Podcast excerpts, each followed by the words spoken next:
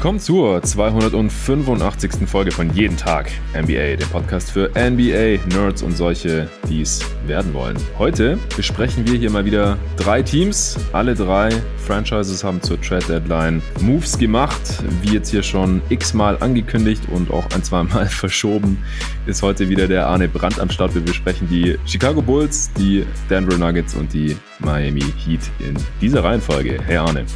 Hi Jonathan, hi Leute. Ja, endlich klappt's. Äh, deine Bulls, du bist ja Bulls-Fan und wir haben auch im Februar schon mal über die Bulls-Saison gesprochen. Die haben einen großen Move gemacht zur Trade Deadline, hat sicherlich jeder mitbekommen. Der größte Name war natürlich Nikola Vucevic, den man sich reingeholt hat. Äh, mit den Celtics hat man auch noch getradet, unter anderem Daniel Theiss zurückbekommen. Ja, und wie sich das auf das Team ausgewirkt hat, jetzt hier nach ja, drei Wochen und drei Tagen, das werden wir besprechen. Dann die Denver Nuggets hatten für Aaron Gordon in erster Linie getradet. Jetzt ist letzte Woche Jamal Murray mit einem Kreuzbandriss ausgefallen für die restliche Saison und sicherlich auch ein Großteil der nächsten Saison. Das werden wir uns ganz genau anschauen, was von dem Team jetzt noch zu erwarten ist. Und dann äh, die Miami Heat. Die hatten sich Trevor Reza reingeholt, auch Victor Oladipo, der jetzt aktuell auch ausfällt mit einer Knieverletzung. Da ist allerdings allerdings noch nicht ganz klar, was er genau hat und inwiefern er nochmal spielen kann und auch wie er dann aussehen wird. Er hat bisher nur vier Spiele gemacht. Die Heat schauen wir uns natürlich auch noch als drittes Team dann an. Ich bin mal gespannt, ob wir heute ein bisschen schneller durchkommen. Wenn nicht, ist auch nicht tragisch. Wir hatten ursprünglich mal für dieses Format circa 15 Minuten pro Team angedacht. Äh, bisher ist es jedes Mal deutlich länger geworden.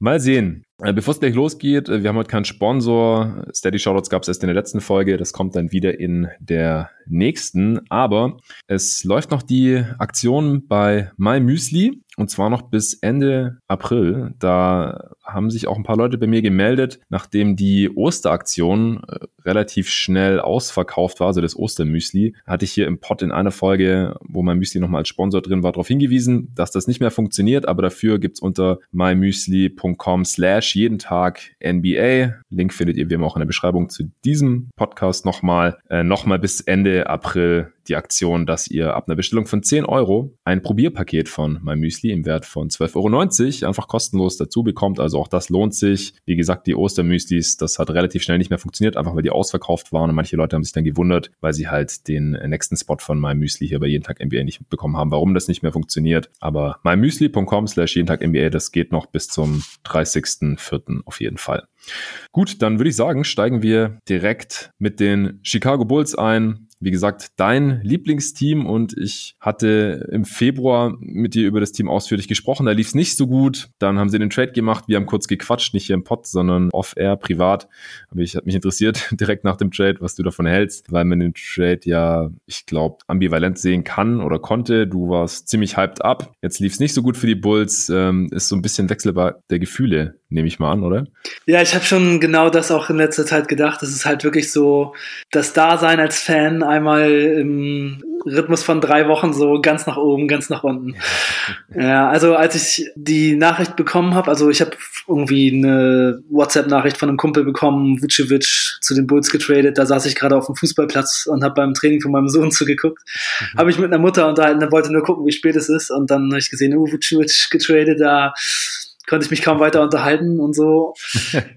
und dann später gesehen, dass noch viel mehr passiert ist. Das war schon auf jeden Fall so, dass ich mich total gefreut habe, denn ich mag Vucevic, ich mag Thais ich finde auch Troy Brown Jr. sehr interessant. Und ich habe bei Nikola Vucevic auch immer schon gedacht, ich würde ihn gerne mal in einem anderen Team sehen, mit ein bisschen mehr Talent um sich herum. Und äh, könnte er vielleicht so ein bisschen sowas in Richtung Nikola Jukic auch mal auf die Beine stellen, denn er geht ja schon so ein bisschen in die Richtung guter Playmaker und ein guter Shooter, sehr skilled und so von daher fand ich das schon cool und es war dann eben auch so natürlich die Frage, ne? wir haben ja darüber geredet, dass es bei den Bulls gerade nicht so gut läuft und ich hatte ja gesagt, ich könnte, also wenn ich äh, GM wäre, hätte ich diesen Deal wahrscheinlich nicht gemacht. Ich hatte vorher auch gar nicht dran gedacht, dass man jetzt zwei First-Round-Picks wegtradet. Das war mhm. in meiner Gedankenwelt überhaupt nicht vorgekommen und wäre auch wahrscheinlich nicht mein Weg gewesen, das zu machen. Aber ich finde es halt ganz spannend jetzt, ähm, dass es eben so anders läuft und dass man sich hier jetzt eben entschlossen hat, einen All-Star reinzuholen, denn es hat ja auch viele positive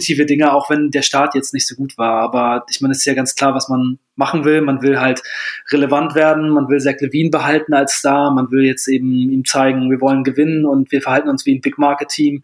Wir hoffen nicht auf irgendwelche Middling First Round Picks. Und ich finde es, auch wenn es jetzt erstmal ein Fehlstart war, trotzdem okay, dass die Bulls das gemacht haben. Okay. Ja, im Februar, da warst du ja eher noch so im Blow-it-up-Modus, Retool, Traden von Wendell Carter Jr., was passiert ist. Mhm. Hattest du vorgeschlagen, Markenen, was nicht passiert ist. Der wird jetzt im Sommer Restricted Free Agent. Mal sehen, was da passiert. Ja, die, ähm, der bleibt nicht bei den Bulls. wahrscheinlich nicht. Die genau. Tage sind gezählt. Das ist, äh, das ist schon so gut wie sicher, ja. Ja, also was ich so mitbekommen habe, die meisten Bulls-Fans waren hyped up nach dem Trade, weil es halt auch wirklich so aussah, als würde man jetzt vor die Playoffs angreifen und dass man nach den Trades besser war als vorher. Das war eigentlich auch klar. Ich war so ein bisschen skeptisch, was die Zukunft angeht der Bulls, so mittel- bis langfristig, weil Vucevic einfach auch schon über 30 ist. Ja, er hat noch zwei Jahre Vertrag, aber wenn man jetzt nicht in den nächsten zwei Jahren zumindest safe in die Playoffs kommt und halt eigentlich auch schon diese Saison, und das sieht jetzt gerade halt, halt nicht so gut aus, dann bin ich mir nicht so ganz sicher. Also es ist halt so ein bisschen Assets weggetradet, auch noch ein relativ junger Spieler in Wendell Carter Jr., auch wenn du kein Fan warst, ja. weggetradet, ähm, um halt erstmal wahrscheinlich im Mittelfeld festzustehen, weil wie man Contender jetzt wird, das sehe ich halt gerade auch nicht mehr. Äh, darum sollte es heute im Pod nicht in erster Linie gehen, weil das wird dann eher in der nächsten Offseason entschieden und was dann äh, kann ich sowas und Co. da noch so mit dem Team vorhaben. Das größere Problem ist, man hat einen Win-Now-Trade gemacht und man gewinnt jetzt trotzdem nicht. Vier Siege, neun Niederlagen seit den beiden Trades. Ähm, minus 4,0 Net-Rating auch seit der Trade-Deadline. Das ist deutlich schlechter noch als vorher und das war halt echt nicht das Ziel. Das ist Platz 24 in der Liga. Offense Platz 13, also ungefähr durchschnittlich. Defense aber Platz 26, die fünft schlechteste Defense der gesamten Liga seit dem Trade. Man ist immer noch auf Platz 10 im Osten aber von der Bilanz her jetzt genau gleich auf mit Washington und hat auch nur eine Niederlage weniger als Toronto. Also da kann es wirklich noch auf Platz 11 oder 12 runtergehen.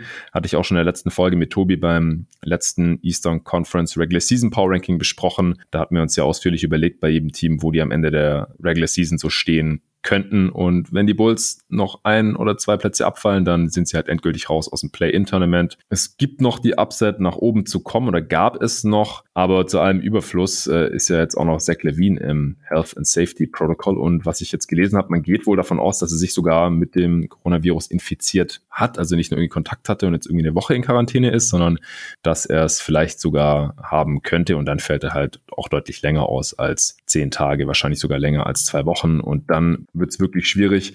Man steht jetzt bei 23 und 33. Insgesamt hat man ein Netrating von minus 1,5. Das ist eigentlich gar nicht so übel jetzt auf die gesamte Saison gesehen. Das ist auch Zehnter im Osten, also von äh, der Bilanz und von äh, vom Netrating. Da das passt sehr gut zusammen. Sie over oder underperformen da überhaupt nicht. Das ist auch genau zwischen Miami, über die wir nachher noch sprechen, und den äh, Charlotte Hornets, die beide über den Bulls stehen in der Tabelle und äh, minus 1,5 Netrating. Das entspricht auf eine 82 Siegesaison gesehen so einem 37-Siege-Team ungefähr, damit man das so mal einordnen kann. Insgesamt äh, hat man die 16 beste Offense laut Clean the Glass und die 24 beste oder siebte schlechteste Defense auf die gesamte Saison gesehen. Was mir noch aufgefallen ist, die offensive Pace ist langsamer geworden seit dem Trade, was auch ein bisschen Sinn ergibt mit Vucevic. Er ist halt eher ein langsamerer Spieler, eher ein Halbfeldspieler. Ich fand den Vergleich, den du vorhin gemacht hast, so als Jokic Schleit ganz, ganz interessant. Sie haben ähnliche Stärken und Schwächen, wobei er halt nicht annähernd an das Playmaking und Passing von Jokic rankommt, aber ja. das tut eigentlich niemand in der Liga. Ja, aber das war auch gerade total interessant, diese beiden Teams gleichzeitig zu scouten und dann immer mhm. Vucevic und Jokic beide so zu sehen, wie sie so spielen. Und das Spiel von den beiden ist schon sehr, sehr unterschiedlich. Und äh, ja, Jokic ist natürlich der eindeutig bessere Spieler und ja, also ich würde sagen, Vucevic ist ein bisschen gefährlicher von der Dreierlinie, aber so ziemlich alles andere geht dann an Jukic. Hm, okay. Ja, hätte ich jetzt auch nicht so auf dem Schirm gehabt. Ich habe jetzt auch gerade die Quoten nicht, nicht vor mir. Wieso denkst du, dass Vucevic der bessere Shooter ist?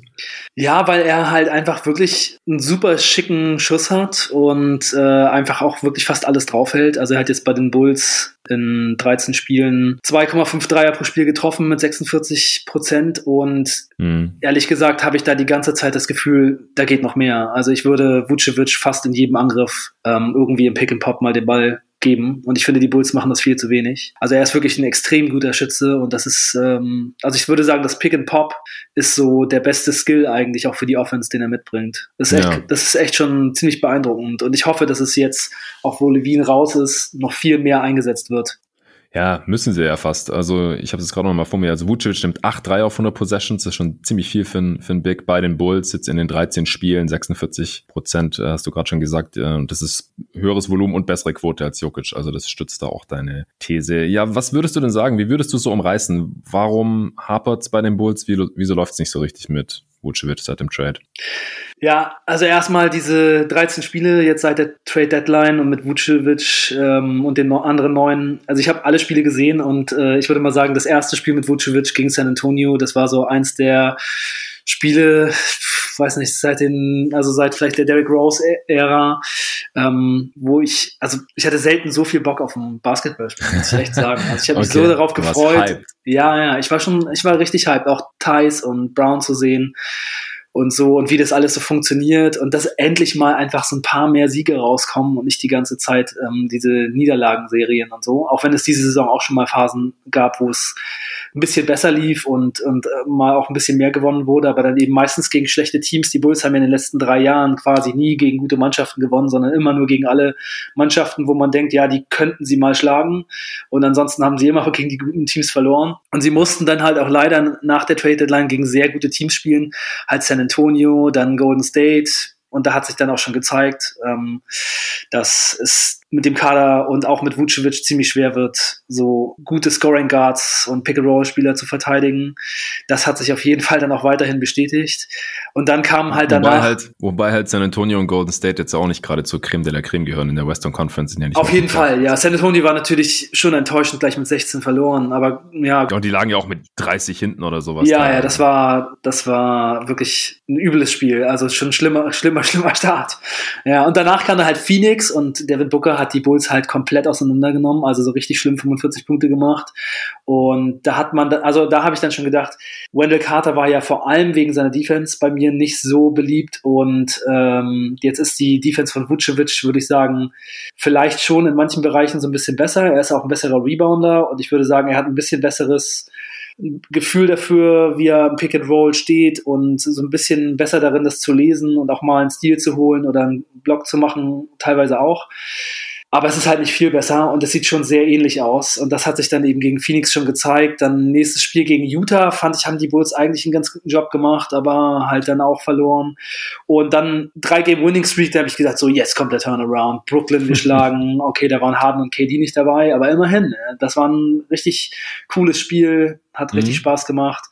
Und danach noch zwei gewonnen, auch echt ganz gute Siege, so gegen Indiana sehr deutlich und dann nochmal gegen Toronto, was ja auch wichtig ist für die Standings. Und danach kam jetzt echt ein richtig brutaler Stretch. Also das, also gegen Orlando das Spiel jetzt das äh, vorletzte, drittletzte. drittletzte, genau, das war wirklich rock, rock bottom. Also das war so hart.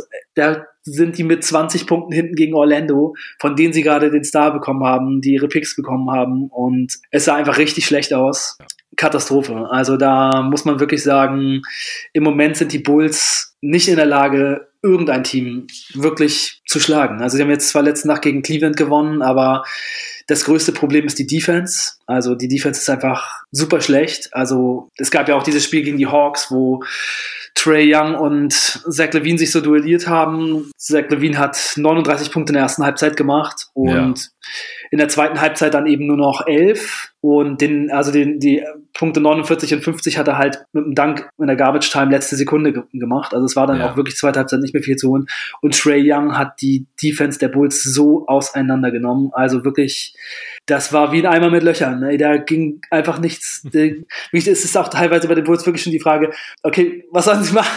Was sollen sie machen? Sie können einfach niemanden stoppen. Also die Defense am Flügel ist zu schlecht und die Defense am, am Ring halt auch. Und zudem hat Thad Young jetzt noch so ein bisschen nachgelassen, würde ich sagen. Also die Zahlen geben es nicht so ganz her, aber ich finde schon, dass er jetzt ein bisschen schwächer gespielt hat.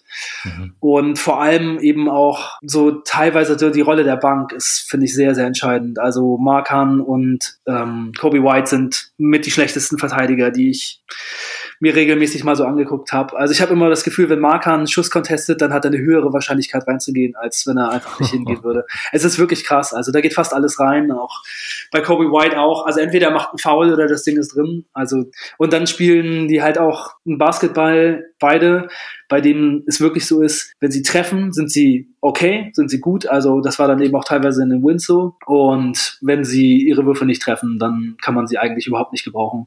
Also es kommt dann einfach fast nichts anderes. Kobe White hatte jetzt zwar schon dann auch mal wieder ein Spiel dabei gegen Cleveland, wo er, ähm, nee, das davor, ähm, in der Niederlage gegen Memphis. Memphis, wo er gut gescored hat und auch ein bisschen besser aussah, aber es ist halt wirklich teilweise hart anzugucken. Also kopflos, rennt einfach wild übers Feld und denkt sich immer neue Wege aus, was für Turnover er noch machen könnte. Äh, es ist schon krass, ja. Und also eine Sache, die mich wirklich besonders stört, ist, wie Vucevic dann eben teilweise so eingesetzt wird. Also die Bulls haben zwar viele Spiele auch gemacht, wo sie viele Assists gemacht haben, aber es sind dann einfach so bestimmte Situationen, wo es einfach dumm, dummer Basketball ist. Also zum Beispiel gibt es halt kaum einen Spieler bei den Bulls, der einfach mal dieses Potenzial von diesem Pick and Pop erkennt und Vucevic da regelmäßig bedient. Einfach auch mal so mehrere Angriffe hintereinander den offenen Dreier zu geben. Also der, es ist auf jeden Fall besser geworden. In den ersten Spielen war es auf jeden Fall so, dass Vucevic teilweise voll weit weg vom Korb einfach aufgepostet hat und dann so statisch den Ball reingedribbelt.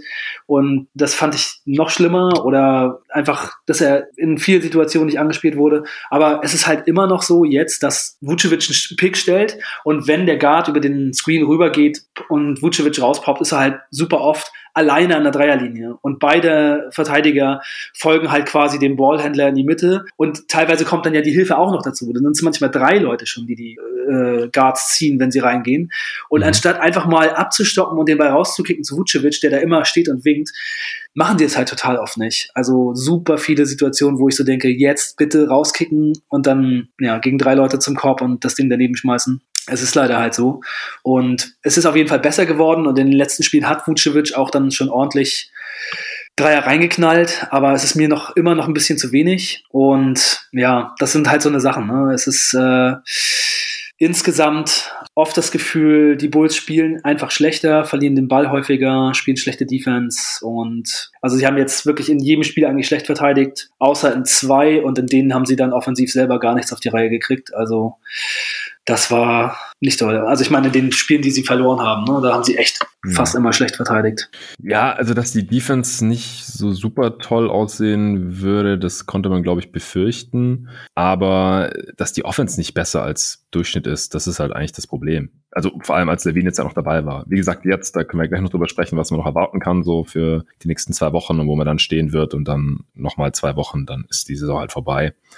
Aber also mit Levine auf dem Niveau, auf dem er agiert hat und dann halt mit Vucevic eigentlich so ein Upgrade auf der 5, was die Offense angeht und äh, dann halt mit Markkanen, der immerhin werfen kann, noch irgendwie daneben oder mit äh, Thaddeus Young, der so als Allrounder und pa Passstation und so auch jemand, der jetzt nicht besonders viel Würfe nimmt, aber dann hat man gehofft, dass es neben Vucic vielleicht nicht so schlimm ist, wenn der dann so der Stretch Big ist. Also, dass man da halt offensiv immer irgendwelche Lineups findet, die Sinn ergeben, auch mit, mit White, der immerhin werfen kann, einigermaßen. Aber das äh, funktioniert halt nicht ganz. Was ich bei dir so rausgehört habe, ist, dass ja Vucevic bisher noch nicht ideal ins Spiel integriert wird. Äh, muss jetzt kommen ohne Levine, keine Frage. Und dass halt äh, Vuc mehr als offensiver Hub vielleicht noch genutzt wird äh, und auch mehr halt als Shooter, oder?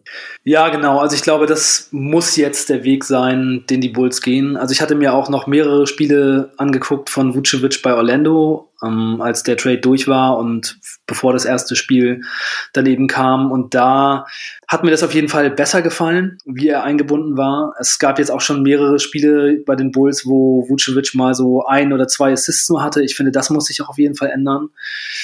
Also ja, ich würde einfach viel mehr über ihn laufen lassen. Also mir ist das teilweise echt ein bisschen zu wenig, auch wenn es jetzt in den letzten Spielen wirklich ein bisschen besser geworden ist. Also, aber ja, ein, ein anderes Problem für die Offense ist auf jeden Fall, dass die Bulls fast gar nicht an die Freiwurflinie kommen. Also weder, ja. weder Vucevic noch irgendein anderer Spieler. Und, Platz 30 in der Liga. Ja, und dass es einfach auch so viele Spieler gibt, die so offensiv in jetzt den letzten zehn Spielen so total abgebaut haben. Also Patrick Williams zum Beispiel, der hat jetzt irgendwie im April nur noch sieben Punkte im Schnitt gemacht und ist halt total passiv, hat oft dann auch nur in der Garbage Time noch so ein, zwei Dinger reingemacht und so und das ganze Spiel über fast gar nicht geworfen. Also Patrick Williams ist halt wirklich ein totaler Freak-Athlet eigentlich, total der krasse Körper. Also wirklich, das geht schon so ein bisschen so in Richtung äh, junger LeBron vielleicht. Ähm, also nicht ganz so krass von der Sprungkraft mhm. her und so, aber also es ist schon manchmal in manchen Situationen so ein bisschen so ähnlich. Also wenn der Typ einfach hochgeht und einen Rebound sich schnappt, dann ist es manchmal schon einfach ein Highlight, auch wenn da niemand in der Nähe ist, einfach wie er hochgeht und sich das Ding schnappt. Und dann zieht er halt in die Zone, irgendwie dribbelt vom, vom Wing einfach in die Zone rein und Ja Morant verteidigt ihn und er geht bis in die Zone rein und anstatt einfach mal hochzugehen und das Ding da reinzuknallen, passt er den Ball dann raus und sowas passiert halt ständig. Also und er hat ja auch teilweise so seine Würfe so ein bisschen mit Confidence wenigstens aus der Midrange genommen und das macht er jetzt halt auch, auch irgendwie gar nicht mehr. Vielleicht ist das mhm. Spacing auch für ihn jetzt teilweise dann nicht mehr ganz so ideal, aber also Vucevic bewegt sich ja eigentlich auch viel an der Dreierlinie. Ich kann es eigentlich nicht so ganz verstehen. Und Vucevic ist ja auch eigentlich ein guter Playmaker und so. Ja, es ist äh, ein bisschen schade und Satoranski ist halt auch ein guter Point Guard und er ist wirklich ein Spieler, den ich gerne bei den Bulls auch weiterhin sehen würde, aber halt eher so als Backup Point Guard, weil er halt auch in vielen Spielen nicht so viel macht einfach für die Offense. Und dann hat man eben in der Starting Five schon einfach Seth Young, der nicht wirft und dann eben zwei Spieler, die offensiv aber nichts machen wollen oder können und das sieht dann eben schon schlecht aus. Deswegen ist natürlich die Usage von Vucevic und Levine dann auch extrem hoch und die anderen machen sehr wenig. Das ist dann auch eher ein bisschen ausrechenbarer. Und noch eine Sache, die mir für die Offense auch nicht so gut gefällt, und das wurde jetzt auch gerade geändert, ist, dass eigentlich ja Thad Young in seiner, erst in seiner Bankrolle und dann als Starter so ein bisschen der Playmaker war, weil den Bulls einfach ein Point Guard fehlt und weil oft die Offense dadurch schlecht organisiert ist. Und eigentlich hat Thad Young das sehr gut gemacht und dann ja auch sehr viele Assists gemacht und so und da sehr gut gespielt. Aber dadurch, dass jetzt Vucevic und Ted Young zusammen auf dem Feld sind, kann Ted Young diese Rolle eigentlich nicht mehr so ausführen. Dann hat eben Vucevic auch viel den Ball in der Hand. Oder es ist eben teilweise auch nicht mehr so der Platz da, auch für diese Cuts und so. Und das hat halt schon ziemlich nachgelassen. Und jetzt ist halt Thais in die Starting Five gerutscht und Ted Young kommt wieder von der Bank. Da ist wahrscheinlich genau das eben die Hoffnung, dass Ted Young dann eben von der Bank wieder dieses Playmaking beleben kann und dass man dann eben zu jedem Zeitpunkt irgendwie da ein bisschen mehr Offense aufs Feld kriegt. Und man hat auch ziemlich viel Vucevic und Levine gestaggert und dann eben auch probiert, dadurch die Offense am Laufen zu halten. Das sind auf jeden Fall so eine Sachen, ja. Es ist nicht einfach, würde ich sagen, mit dem Kader. Im Moment sieht es einfach so aus, als wenn es jetzt gerade nicht so richtig zusammenpasst. Und jetzt, wo Zach Levine auch noch raus ist, da ist bei mir eigentlich gleich schon so ein bisschen die Hoffnung auf die Playoffs verloren gegangen. Ähm, also ich würde es jetzt noch nicht komplett abschreiben, weil ich schon denke, dass man in der NBA immer wieder mal so sieht, was halt bei diesen Spielern schon so drin ist, wenn mal jemand ausfällt und dann gibt es auf einmal neue Dynamiken in der Mannschaft. Und ich glaube auch, dass das fehlende Training und die fehlende Eingespieltheit auch noch eine Menge dazu beigetragen hat, dass man hier nicht so gut gestartet ist, denn es sind immerhin fünf neue Leute im Kader, auch wenn davon eigentlich drei nur viel spielen. Aber man hatte halt dann erstmal auch gar kein Training und ja, es wird sowieso sehr wenig trainiert. Ja, ich glaube schon, dass vielleicht noch ein bisschen was drin sein könnte, aber die Wizards kommen halt gerade ganz gut in Fahrt, jetzt mit Biel wieder zurück und ja, ich sehe da so ein bisschen schwarz. Ja, ich habe sie im Power Ranking auch auf 12 leider schieben müssen, mhm. weil, also das liegt jetzt an dem Levine-Ausfall im Prinzip, weil der macht 28 sehr effiziente Punkte und wo sollen die jetzt herkommen? Also da fehlt einfach so ein bisschen die Upside im Kader. Ja, Young jetzt nur noch von der Bank gegen Cleveland auch nur noch 15 Minuten gespielt. Ja. Das ist auch ein bisschen schade. Natürlich cool für Thais, dass er jetzt starten kann, 23 Minuten gespielt hat. Ähm, ja, passt ein bisschen besser in den Vucic vielleicht, aber Cleveland ist jetzt auch nicht so der Maßstab. Mal sehen, wie, wie sich das noch auswirken wird. Äh, Satoranski ja auch nur noch von der Bank. Ja, aber Satoranski, der war verletzt. Ähm, der hatte eine Rückenverletzung, musste ein Spiel aussetzen. Und dann ist Kobe White in die Starting Five gerutscht. Also es könnte auch sein, dass Kobe White jetzt wieder weiterhin startet, dass man das auch einfach wieder dauerhaft ändert. Ich glaube, es ist noch nicht so ganz sicher. Und mhm. Thad Young, bei dem war irgendwie jetzt auch schon so ein bisschen, wurde schon so ein bisschen gemutmaßt, dass er vielleicht ein bisschen platt ist, mhm. weil er ja so super gut aussah, auch so stark mit dem Ball und fast jeder Wurf in der Zone drin und so. Und er, er ist auch einfach wirklich ein richtig krasser Postspieler. Also es ist wirklich sowas von beeindruckend. Er ist ja nicht so groß, aber er hat halt extrem lange Arme und einfach super viel Crossrent. Und mhm. er ist wirklich so ein krasser Post-Up-Spieler. Also fast egal, wer da kommt. Also wenn Leute kommen, die so groß und so schwer sind wie er, dann ist gleich Game Over. Ähm, das sah halt alles immer so krass und so stark aus und jetzt irgendwie die letzten Spiele eher so ein bisschen Butterfinger und einfach nicht mehr so gute Entscheidungen. Er sieht einfach so ein bisschen aus, als wenn er platt ist und die Bulls hatten ja auch gerade echt einen extremen Schedule. So viele Spiele in Folge und also ich bin auch mit dem Gucken schon fast gar nicht mehr hergekommen. So ja. Four Games in Five Nights und sowas. Ja, 13 Spiele in, in drei Wochen, also seit der Trade Deadline 13 Spiele ist auch schon ziemlich krass. Ja, es ist halt echt extrem. Ne? Also es ist wirklich sehr, sehr viel. Also ich meine, in der normalen Regular Season sieht man sowas eben nicht, dass man Back-to-Back -back hat, dann ein Tag Pause und noch ein Back-to-Back -back und dann danach auch gleich noch drei Spiele in fünf Tagen so. Ähm, das ist, das ist halt schon echt krass. Also, ja, ich finde, man hat es den Bulls dann eben teilweise auch schon angesehen, aber man kann es halt auch nicht als Ausrede benutzen, weil es den anderen Teams eigentlich auch so gehen sollte. Das ist äh, eben sehr schade. Ja. Ja. Ja, würde dann aber auch nicht wundern, wenn jetzt ein Patrick Williams zum Beispiel so ein bisschen in die Rookie-Wall reingerannt ist. Ja. Das passiert ja in ganz normalen Saisons auch schon bei manchen Rookies. Ja. Deswegen gibt's den Begriff ja auch überhaupt und in, in der hier jetzt dann schon gleich zweimal. Ja, ja, ja. Es äh, könnte auf jeden Fall so sein. Ja, also du erwartest schon so ein bisschen, dass es vielleicht dann nichts mehr wird mit dem Play-In-Tournament wenn sie jetzt irgendwie diese zwei Wochen überleben können, also die einzige Chance, das hatte ich auch im letzten Pod gesagt, ist, dass halt die Raptors, die jetzt anscheinend auch nicht komplett im Win-Now-Modus sind, weil die ja auch immer wieder ihre Wets resten und den jüngeren Spielern Spielzeit geben. Die haben ja jetzt sogar eine Strafe bekommen von der Liga, weil sie ihre Spieler, ihre Wets äh, aus dem Spiel rausgehalten haben. Und wenn sie jetzt unbedingt ins Play-In-Tournament kommen wollen würden, dann würden sie das selbstverständlich nicht machen. Also sie hängen irgendwo so dazwischen. Ich bin ein bisschen verwirrt, weil einerseits äh, tradet man Lowry nicht und holt sich noch einen Cam Birch rein als äh, Veteran Starting Big und auf der anderen Seite lässt man die dann gar nicht mehr unbedingt spielen und gibt halt äh, Malachi Flynn und Co. so ein bisschen die Zügel in die Hand. Also könnte sein, dass die Raptors sie allein deswegen nicht überholen. Und ja, die Wizards sind ein bisschen eine Wundertüte. Wenn Beal spielt, dann sind sie ein solides Team. Wenn nicht, dann verlieren sie meistens. So kann man es vielleicht zusammenfassen. Deswegen haben sie es auch nicht ganz alleine in der Hand, was hier die nächsten zwei Wochen passiert. Und wenn Levine dann zurückkommt, und das ist ja auch die Frage, kann er dann an diese ja, Most Improved äh, Kandidat äh, Saison anknüpfen oder nicht? Weil wie Leute von, wenn er jetzt wirklich Corona hat, wir hoffen es natürlich nicht, aber wie gesagt, es gibt das Gerücht oder die Zeichen, die darauf hindeuten. Und Leute kommen davon ja auch unterschiedlich zurück. Ja, manche brauchen Ewigkeiten, um wieder annähernd derselbe zu sein, und manche zocken weiter, als wäre nichts gewesen, so ungefähr. Ja. Deswegen bin ich da auch äh, leider ein bisschen skeptisch bisher. Ja, ansonsten Aminu spielt keine Rolle, falls sich Leute fragen, warum wir den bisher gar nicht erwähnt haben. Der ist einfach nicht Teil der Rotation. Der kam ja auch im Trade mit rüber. Von Orlando hat auch noch einen Jahr Vertrag nächste Saison. Das äh, war halt auch so ein Nachteil in diesem Trade auf jeden Fall. Troy Brown Jr. ist Teil der Rotation, der bei den Wizards ja keine Rolle mehr gespielt hatte. Du hast gesagt, der gefällt dir bisher ganz gut. Vielleicht noch ein Satz zu ihm, nochmal vielleicht ein Satz zu Thais, den wir bisher auch hier und da mal erwähnt haben. Wie gesagt, der startet jetzt. Neben Wutsch bin mir nicht sicher, wie gesagt, wie gut mir das gefällt, weil auch die Two-Big-Lineups mit äh, Thais in Boston, das ist offensiv einfach ziemlich schwierig und defensiv passt das auch nur in manchen Matchups. Jetzt gegen die Cavs, die auch relativ groß spielen, mit Love und Allen als Starter zum Beispiel, da geht es dann schon eher. Aber gegen andere Teams, die ein bisschen schneller und kleiner spielen, da stelle ich mir das dann schon schwierig vor. Und ähm, Marken hast du ja auch schon gesagt, äh, dass du denkst, dass der im Sommer dann weg ist. Ja, ja, Markan sieht wirklich gerade aus, als wäre er komplett am Ende so mit der, mit dem Selbstvertrauen und, und seiner Rolle und so. Also er hat jetzt wirklich sowas von schwach gespielt und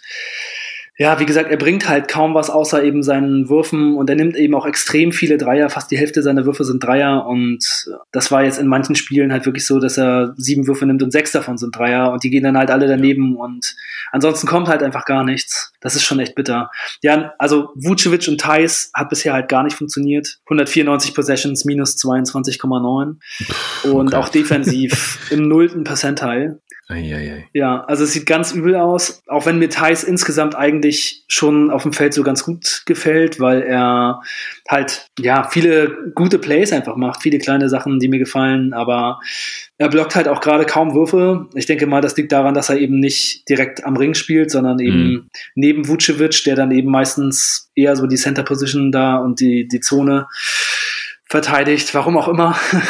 Also wahrscheinlich, weil, die, weil er in der anderen Rolle halt noch schlechter ist. ist noch, ja, hat, eben. Das ist das Jokic-Problem. Ja, er hat halt wirklich nicht so besonders schnelle Füße und muss dann halt meistens sehr weit wegbleiben. Also so ähnlich wie es bei Wendell Carter halt auch war. Also man hat ja eigentlich so einen ähnlichen defensiven Spieler wie Wendell Carter mit einfach besserer Offense bekommen und ein bisschen besserem Rebounding, würde ich sagen. Also beim Rebounding ist Vucevic halt schon ganz schön stark. Da sammelt er fast alles ein, aber das reicht halt nicht, wenn man ansonsten so auseinandergebaut wird.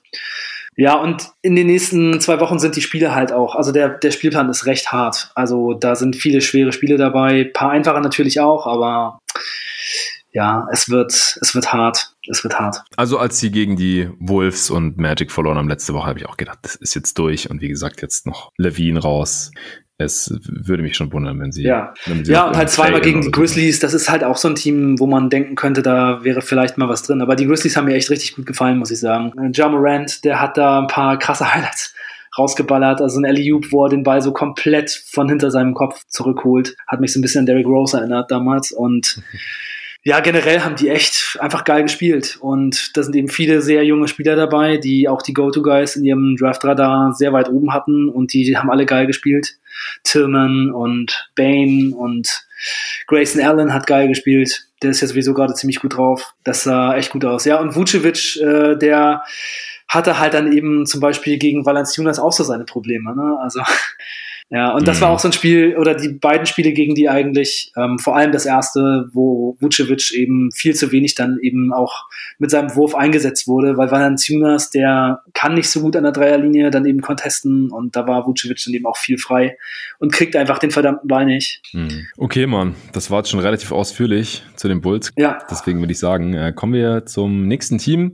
Wir wechseln die Conference und gehen rüber zu den Denver Nuggets. Wir hatten uns kurz nach der Trade Deadline dafür entschieden, äh, die Nuggets hier mit reinzunehmen in diesen Pod, eben wegen der Trades, die sie damals gemacht haben. Wir wollten uns anschauen, wie das funktioniert, wie viel besser die Nuggets dadurch sind. Jetzt auch im Hinblick auf die Playoffs vielleicht und dann äh, letzte Woche natürlich die tragischen Neuigkeiten. Ich habe es auch im letzten Pod hier schon kurz angeschnitten. Also, dass Jamal Murray raus ist mit der Knieverletzung. Äh, davor sah eigentlich alles super aus. Seit der Trade Deadline sind die Nuggets auch das beste Team der Liga nach dem Net-Rating. Besser als Utah. Sogar äh, auch zehnmal gewonnen, zweimal verloren. Die Bilanz wird nur von Phoenix getoppt. Die haben elfmal gewonnen. Sie haben auch die beste Offense seit der Trade-Deadline, die siebtbeste Defense. Sogar man hatte eine Eight-Game-Winning-Streak, äh, von der Jamal Murray auch schon drei Spiele verpasst hatte. Das vierte Spiel, das er verpasst hat, war dann gegen die äh, Boston Celtics. Das kam letzten Sonntag zur Primetime.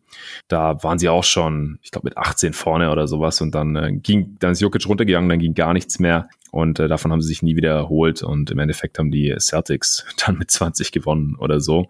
Damit war dann die Winning Streak auch zu Ende. Dann kam Murray zurück im nächsten Spiel gegen die Warriors und hat sich ganz am Ende, als die Nuggets eigentlich schon so gut wie verloren hatten, noch in der letzten Minute eben diese schwere Knieverletzung zugezogen. Aber davor hat manch einer schon von einem Dark Horse Contender gesprochen. Äh, jetzt hat sich das wohl erledigt, weil äh, ohne Murray fehlt einfach ein On-Ball-Creator, ein Scorer, der, der heiß laufen kann und vor allem halt auch ein bewiesener Playoff-Performer in die Regular Season. Da war er eher ein bisschen langsamer gestartet. Da war nicht mehr der Jamal Murray, den wir noch aus der Bubble gekannt hatten, aber jetzt in der Regular Season ist er auch mal besser in Fahrt gekommen und ist jetzt in der Regular Season schon ein Spieler, der sicherlich fehlen wird, aber dann vor allem in den Playoffs, da ist einfach das Ceiling jetzt äh, nicht mehr das gleiche und dadurch verlieren sie jetzt das auf die anderen Contender oder Semi-Contender im Westen, was sie halt durch den Aaron Gordon Trade an Boden gut gemacht hatten zur Trade Deadline, denke ich, oder wie siehst du das? Ja, das hätte hier der totale Party-Podcast werden können. Ne? Vucevic bei den Bulls, oh mein Gott, es geht richtig gut ab bei den Bulls. Und Denver, das hat so gut gepasst. Ähm, ja. Mit Aaron Gordon, wir hätten die, die, Teams hier so abfeiern können, aber leider verlieren die Bulls alles. Und ja, die Verletzung von Jamal Murray ist natürlich richtig schade. Also ich hatte vorher beim Gucken immer so gedacht, es ist wie so ein Puzzle und Aaron Gordon ist das fehlende Stück. Also es hat wirklich richtig schön zusammengepasst und sah so, so so nice aus. Auch die Zahlen und die Line-Up-Daten, es ist halt alles voll komplette Dominanz gewesen.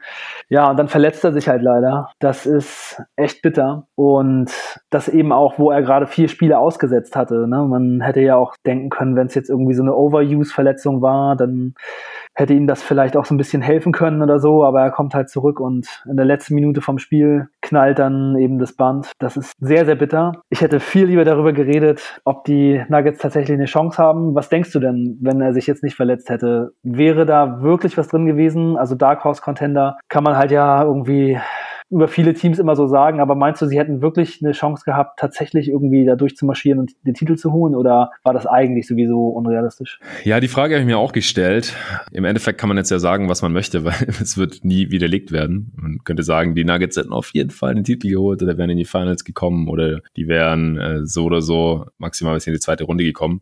Äh, ich hatte bei den Nuggets schon meine Zweifel, auch mehr Zweifel als bei anderen Contendern aus der zweiten Reihe. Also ich denke mal, wenn wir sagen, die beiden LA-Teams, das sind so die klaren Titel-Contender in der Western Conference und danach kommen halt so die anderen Teams, äh, Utah, Phoenix, Denver, vielleicht noch Dallas, ähm, ja, Portland irgendwie noch, aber Portlands Defense ist einfach zu schlecht und ich habe halt auch immer noch bei den Nuggets, auch wenn sie die letzten beiden Jahre bis in die Conference Finals beziehungsweise in die zweite Runde gekommen sind, so ein bisschen meine Bedenken, defensiv letztes Jahr auch schon in der ersten Runde. Im Prinzip war da Gary Harris so ein bisschen der Difference Maker als Point of Attack Defender, als der wieder spielen konnte. War der ein Faktor, wieso die Nuggets dann die Serie nochmal drehen konnten, nachdem sie schon 1-3 hinten gelegen waren. Und äh, der wäre jetzt halt weg. Aaron Gordon ist ein ganz guter Body gegen Wings, aber jetzt halt auch kein elitärer One-on-One-Defender, würde ich sagen. Und deswegen hätte ich da am defensiven Ende einfach, um als Contender durchzugehen, noch so meine Zweifel gehabt. Wie gesagt, jetzt seit der Trade Deadline haben sie in relativ kleiner Sample Size eine Top 10 Defense, ganz klar. Aber das ist halt die Regular Season und in den Playoffs werden halt Schwächen in der gegnerischen Defense gnadenlos attackiert und deswegen ähm, hätte ich sie letztendlich, glaube ich, nicht zu den Contendern zählen können, im Gegensatz zu Phoenix zum Beispiel, über die wir ja in unserem letzten gemeinsamen Pod gesprochen haben, die, da sehe ich halt einfach nicht so die Schwächen an beiden Enden also an keinen von beiden Enden des Feldes. Utah hatte ich auch schon in einigen Pots angesprochen. Bei denen ist es jetzt keine Schwäche an einem von beiden Enden des Feldes per se, dass ich sie da als zu schwach ansehe, sondern es ist eher so ein bisschen systembedingt oder auch äh, Matchup bedingt. Da weiß ich einfach nicht so genau, wie sie die großen Wings, Forwards der Teams aus LA effektiv verteidigen wollen über eine ganze Serie. Äh, deswegen äh, würde ich sie da auch eher noch hinten anstellen. Also ich hätte sie so auf einem Niveau mit Utah gehabt und beide halt nicht auf diesem Top-Contender-Niveau, auf dem ich LA sehe und Phoenix halt irgendwo so da, dazwischen. Und dadurch, dass die Warrior jetzt äh, verloren haben und damit ihre, ihren besten äh, On-Ball-Creator äh, auf dem Flügel äh, oder auf den Guard-Position, da, äh, dadurch sind sie da natürlich dann äh, so oder so rausgefallen. Ja. Wie hast du es gesehen? Was hättest du denn so zugetraut? Ja, ich schon ein bisschen eher sehen können als du, glaube ich. Also vor allem, weil Michael Porter Jr. halt in letzter Zeit so gut spielt und insgesamt schon eine gute Saison spielt, aber jetzt wirklich nochmal sehr stark was draufgepackt hat und sie dann eben offensiv wirklich sehr, sehr gut aussehen und Juric halt als MVP-Kandidat. Also ich denke schon, das ist vielleicht das beste Denver Nuggets Team ja, ich meine, ich kenne mich jetzt mit den ganz alten Denver Nuggets Zeiten nicht so gut aus, aber vielleicht hatten sie noch nie so ein gutes Team, würde ich sagen. Ja, also jedenfalls seitdem ich sein. Basketball verfolge, ist es das beste Team, das sie mal hatten, würde ich sagen, jetzt seit der Trade, Deadline. Und es ist schon sehr schade, dass wir das nicht herausfinden werden. Wollen wir gleich nochmal darüber reden, wie wir das Team jetzt sehen für die Playoffs oder erstmal, was wir jetzt in letzter Zeit so auf dem Feld gesehen haben? Das mal vielleicht am Ende dann. Mhm. Den Ausblick können wir gerne darüber sprechen, was die Nuggets jetzt so gerissen haben. Also ich habe ja gerade schon gesagt, was so seit der Trade Deadline ging. Jetzt stand heute sind sie äh, auf Platz 4 im Westen in der Tabelle, haben 36 Siege bei 20 Niederlagen. Über die Saison haben sie ein Point Differential von äh, 6,0. Das ist das viertbeste im Westen, aber wäre das Beste in der Eastern Conference, um das mal so einzuordnen. Also das entspricht auch so einem 55-Siege-Team bei einer normalen 82 Spiele-Saison. Also durchaus absolutes Top-Level. Wie gesagt, über die letzten drei, dreieinhalb Wochen waren sie noch besser. Über die Saison gesehen haben sie schon die viertbeste Offense, durchschnittliche Defense auf Rang 15 laut Cleaning the Glass. Also sie sind eher langsam unterwegs von der Pace her, äh, offensiv und auch defensiv an beiden, Ende, beiden Enden des Feldes ähm, sind sie so auf Platz 22 beziehungsweise 25 und die Offense ist auch noch, nee, stimmt gar nicht. Über die Saison gesehen sind sie auf Platz 15, was die offensive Pace angeht und seit dem Trade sind sie auf Platz 22. So rum. Also tendenziell wird das Spiel ohne Jamal Murray, glaube ich, auch einfach langsamer.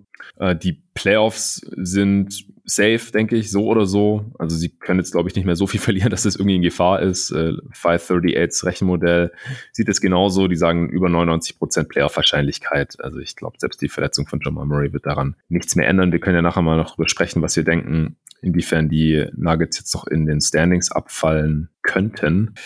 Aber ja, ordnen wir vielleicht als allererstes nochmal kurz die Jamal Murray-Verletzung ein. Ähm, der hatte die letzten zwei Monate Shooting Splits von 50, 45 und 94, also nicht nur 50, 40, 90, sondern nochmal deutlich drüber. Also wie gesagt, der war relativ langsam in die Saison gekommen, aber hat dann ein ziemlich, ziemliches Offensivfeuerwerk abgebrannt, war wieder richtig gut. Äh, Murray und Jokic waren ja auch gegeneinander gestaggert worden, so ein bisschen, dass die Offense halt auch nicht so einbricht, wenn Jokic vom Feld geht. Ja. Das fällt jetzt im Prinzip ersatzlos weg, weil man einfach nicht diesen Offensivspieler im Kader hat annähernd, der Murray halt ist. Ja, sie haben es halt sie machen es jetzt halt so, dass Will Barton erst reinkommt und dann Michael Porter.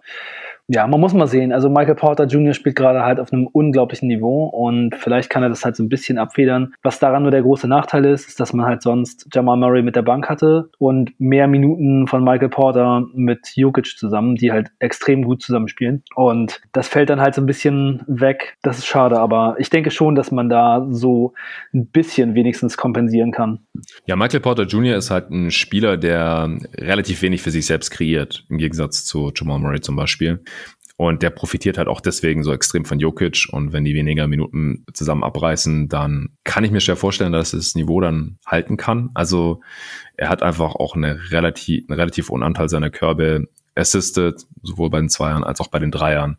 Das unterscheidet ihn halt auch so ein bisschen von anderen Spielern, die so viel scoren wie er, die sich aber halt mehr für sich selbst auch kreieren können. Also ist einfach relativ abhängig, deswegen bin ich da ein bisschen skeptisch, ob er das Niveau dann halten kann, dauerhaft. Ja, ja. Vor allem in den Playoffs dann halt. Also ohne Murray hat man ja jetzt auch ein paar Siege noch eingefahren, wie vorhin schon erwähnt. Das war aber halt gegen Detroit und zweimal gegen die Spurs und dann, wie gesagt, gegen Boston ging es dann komplett in die Hose äh, und dann hat man, wie gesagt, gegen die Warriors verloren mit Murray, als er sich am Ende dann verletzt hat. Und äh, danach hat man jetzt gegen Miami, über die wir gleich noch sprechen, gewonnen und danach gegen Houston. Aber Houston ist ja gerade auch überhaupt kein, kein Gradmesser. Also so richtige Tests ohne Jamal Murray hat man jetzt einfach noch nicht gehabt. Und da bin ich jetzt mal gespannt und äh, leider halt auch relativ pessimistisch. In der Regular Season kann man das vielleicht noch irgendwie ein bisschen kaschieren.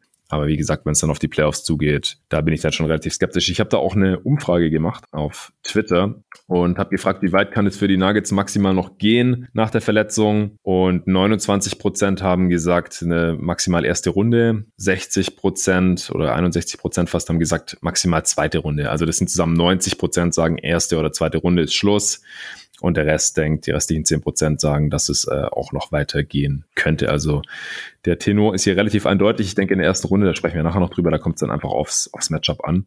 Hast du jetzt noch irgendwelche Auswirkungen von der Murray-Verletzung, die wir noch nicht besprochen haben? Ja, also ich glaube, das ist halt für die Nuggets das allergrößte Problem in der Defense sein wird. Also ich glaube, offensiv werden die Nuggets auch mit Montemorris und Campazzo ziemlich gut spielen. Ich glaube nur, dass das defensive Problem halt ziemlich groß sein wird, weil Montemorris und Campazzo halt so klein sind. Und gerade in den Playoffs wird das, glaube ich, das größte Problem sein. Aber für die Offense mache ich mir eigentlich insgesamt nicht so viele Sorgen, muss ich sagen. Also weil. Du, du glaubst, der Ausfall von Murray wird sich defensiv schwerer auswirken als offensiv? Ich glaube ja. Echt? Krass, nee, das glaube ich nicht. Also, Murray ist jetzt kein katastrophaler Verteidiger mehr gewesen, aber er ist ja auch kein Stopper-Type oder irgend sowas in der Art.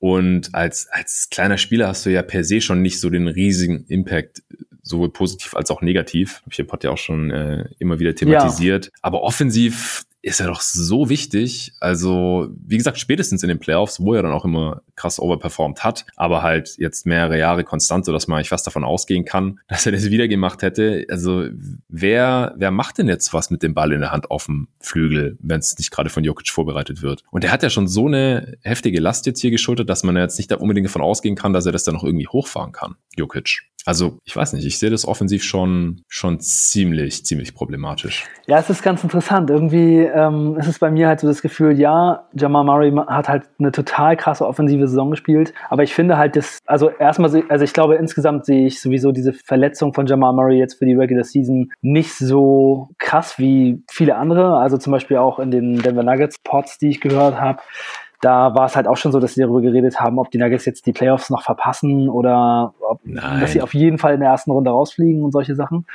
Ähm, also ich glaube, die Nuggets werden jetzt auch weiterhin auf einem hohen Level gewinnen. Also, weil, also ich glaube, wenn man halt schon so eine Verletzung verkraften muss, wie ähm, von Jamal Murray, dann sind Monte Morris und Campazzo für die Regular Season richtig gute Ersatzleute. Also wirklich ja. tip top. Monte Morris ist halt super solide, trifft seine Würfe, trifft nur gute Entscheidungen, macht fast nie einen Turnover.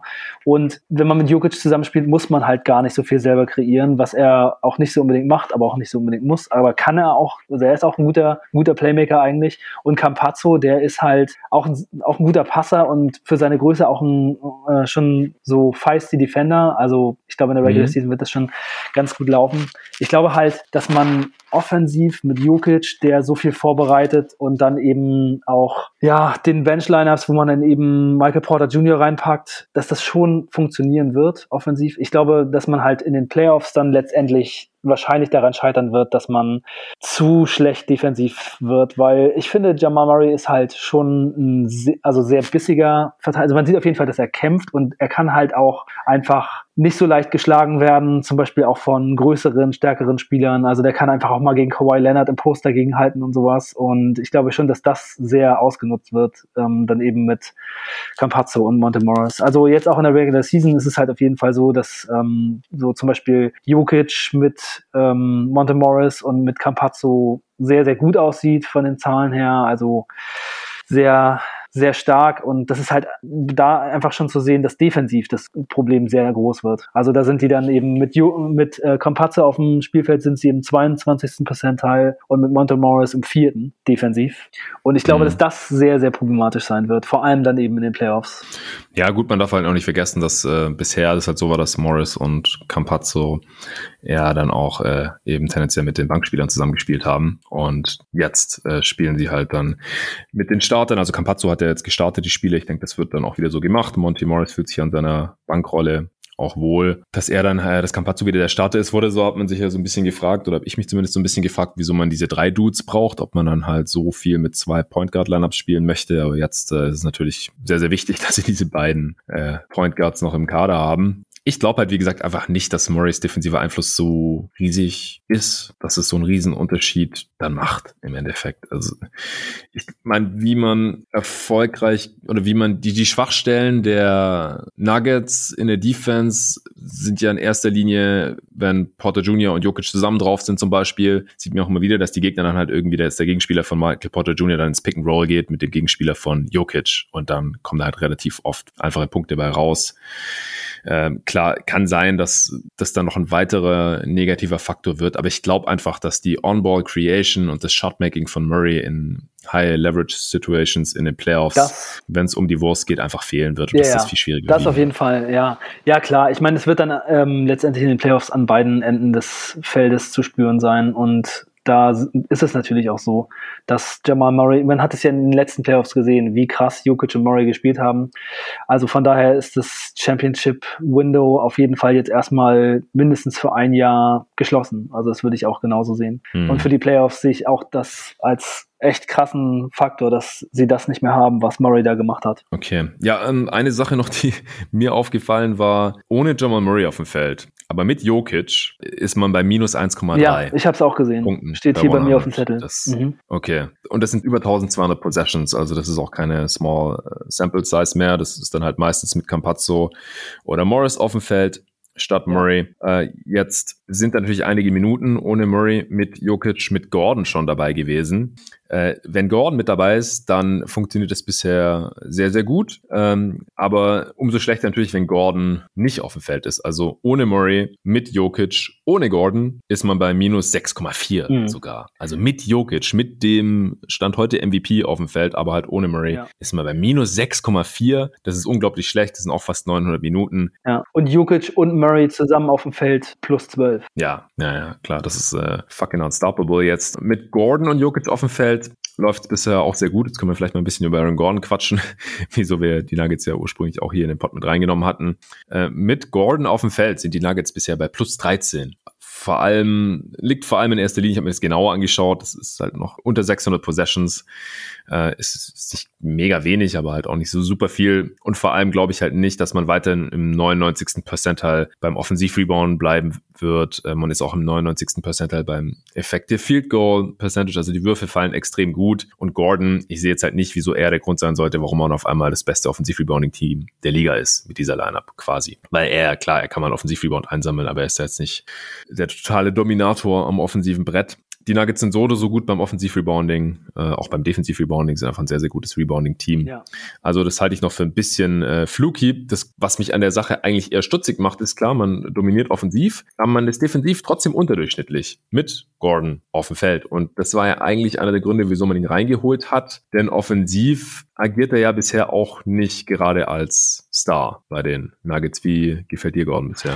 Ja, ich finde, er spielt schon eine sehr andere Rolle jetzt als in Orlando. Also, und ich muss sagen, mhm. mir gefällt das total gut. Ich finde, wenn er dann mal sowas macht, so wie selber kreieren oder einfach mal so eine äh, ISO-Situation, da sieht man halt auch gleich, wie hässlich das bei ihm immer so ist. Er sitzt halt so in seinem Short und sieht dabei so verkrampft aus. Und es ist halt alles nicht so richtig flüssig. Es sieht halt, also er erinnert mich so generell viel an Sean Marion, so ein bisschen so in der Rolle jetzt gerade. Äh, Blasphemie. er erinnert mich an ihn. Er ist nicht, bei weitem nicht so, so gut wie Sean Marion. Nee. Ja, also seine Usage ist sehr runtergegangen. Also er hatte in Orlando eine Usage eher so im mittleren 20er Bereich. Jetzt ist es ja auf 16 mhm. runtergegangen. Und das finde ich total gut. Also es passt einfach sehr gut zu ihm, finde ich, weil es einfach Leute gibt, die das alles viel besser können als er. Und er verwandelt dann eben sehr einfache Situationen. Und die Nuggets haben da viele gute Plays. Also sie spielen so Horn-Sets, wo er dann Backscreen zum Beispiel kommt und dann der Pass zu Jokic, Backs, also er kommt als, eigentlich als Pointer, hat Ballhänder das Feld teilweise teilweise hoch, gibt den Ball zu Jokic, kriegt den Backscreen, läuft durch, Dunking. Also das klappt halt sehr oft. Oder ähm, das gleiche äh, eigentlich so von der Corner, er geht in die Corner an die Dreierlinie, bekommt einfach einen Backscreen, rennt rein und macht einen Dunk. Solche Sachen. Oder auch so Duck-Ins, dass er dann eben einfach reinrennt, auch teilweise zum Beispiel gegen Jimmy Butler, rennt einfach rein, nimmt Jimmy Butler auf den Rücken, kriegt den Ball, macht einen Dunk. Also da ist er schon wirklich sehr schwer zu stoppen. Und Jokic hat da eben jetzt mit ihm und Michael Porter zwei sehr, sehr gute Targets. Denn Michael Porter ist einfach auch ein super Cutter und immer gefährlich von überall. Der hält ja auch alles drauf. Der kriegt den Ball und schmeißt das Ding weg. Und Gordon und Michael Porter zusammen, das ist echt schon für Jokic eine richtig krasse Kombo. Und ich habe schon bei der Starting Five mit Murray und Barton gedacht, welche vier anderen Spieler würden vielleicht noch besser zu Jokic passen. Also es ist schon wahrscheinlich sehr nah am Optimum, ja. was man. Also bei Spielern auf dem Niveau halt. Klar, wenn es jetzt alles Stars Ja, genau, auf dem Niveau. Also Leute, die man in so einen Salary Cup halt auch reinpacken könnte, so, ne, die man ähm, reasonable in so ein Team äh, auch reinpacken könnte. Da passt das schon echt extrem gut. Und ich finde halt bei Gordon und Porter zusammen mit Jukic ist auch sehr cool zu sehen, wie die eben so sich gegenseitig helfen und äh, eben auch in der Defense viele Sachen sehr, sehr gut machen und da Jukic eben so ein bisschen unter die Arme greifen. Also sind beides als Flügel sehr, sehr gute Help-Defender und machen da viele gute Plays, auch gute Rebounder, sehr athletisch.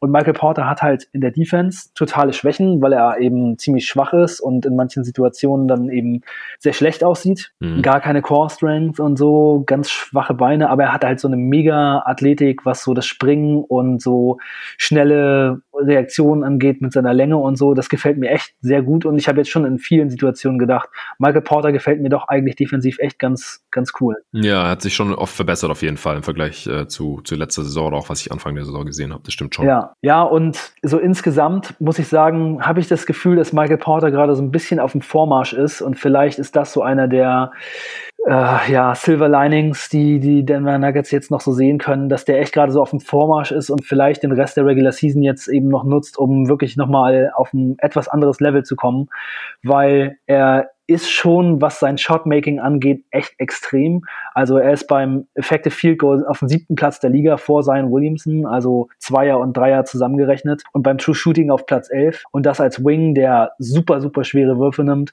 Also der schießt wirklich in manchen Spielen einfach die die schwersten Dinger, die man nehmen kann, komplett einfach alles rein.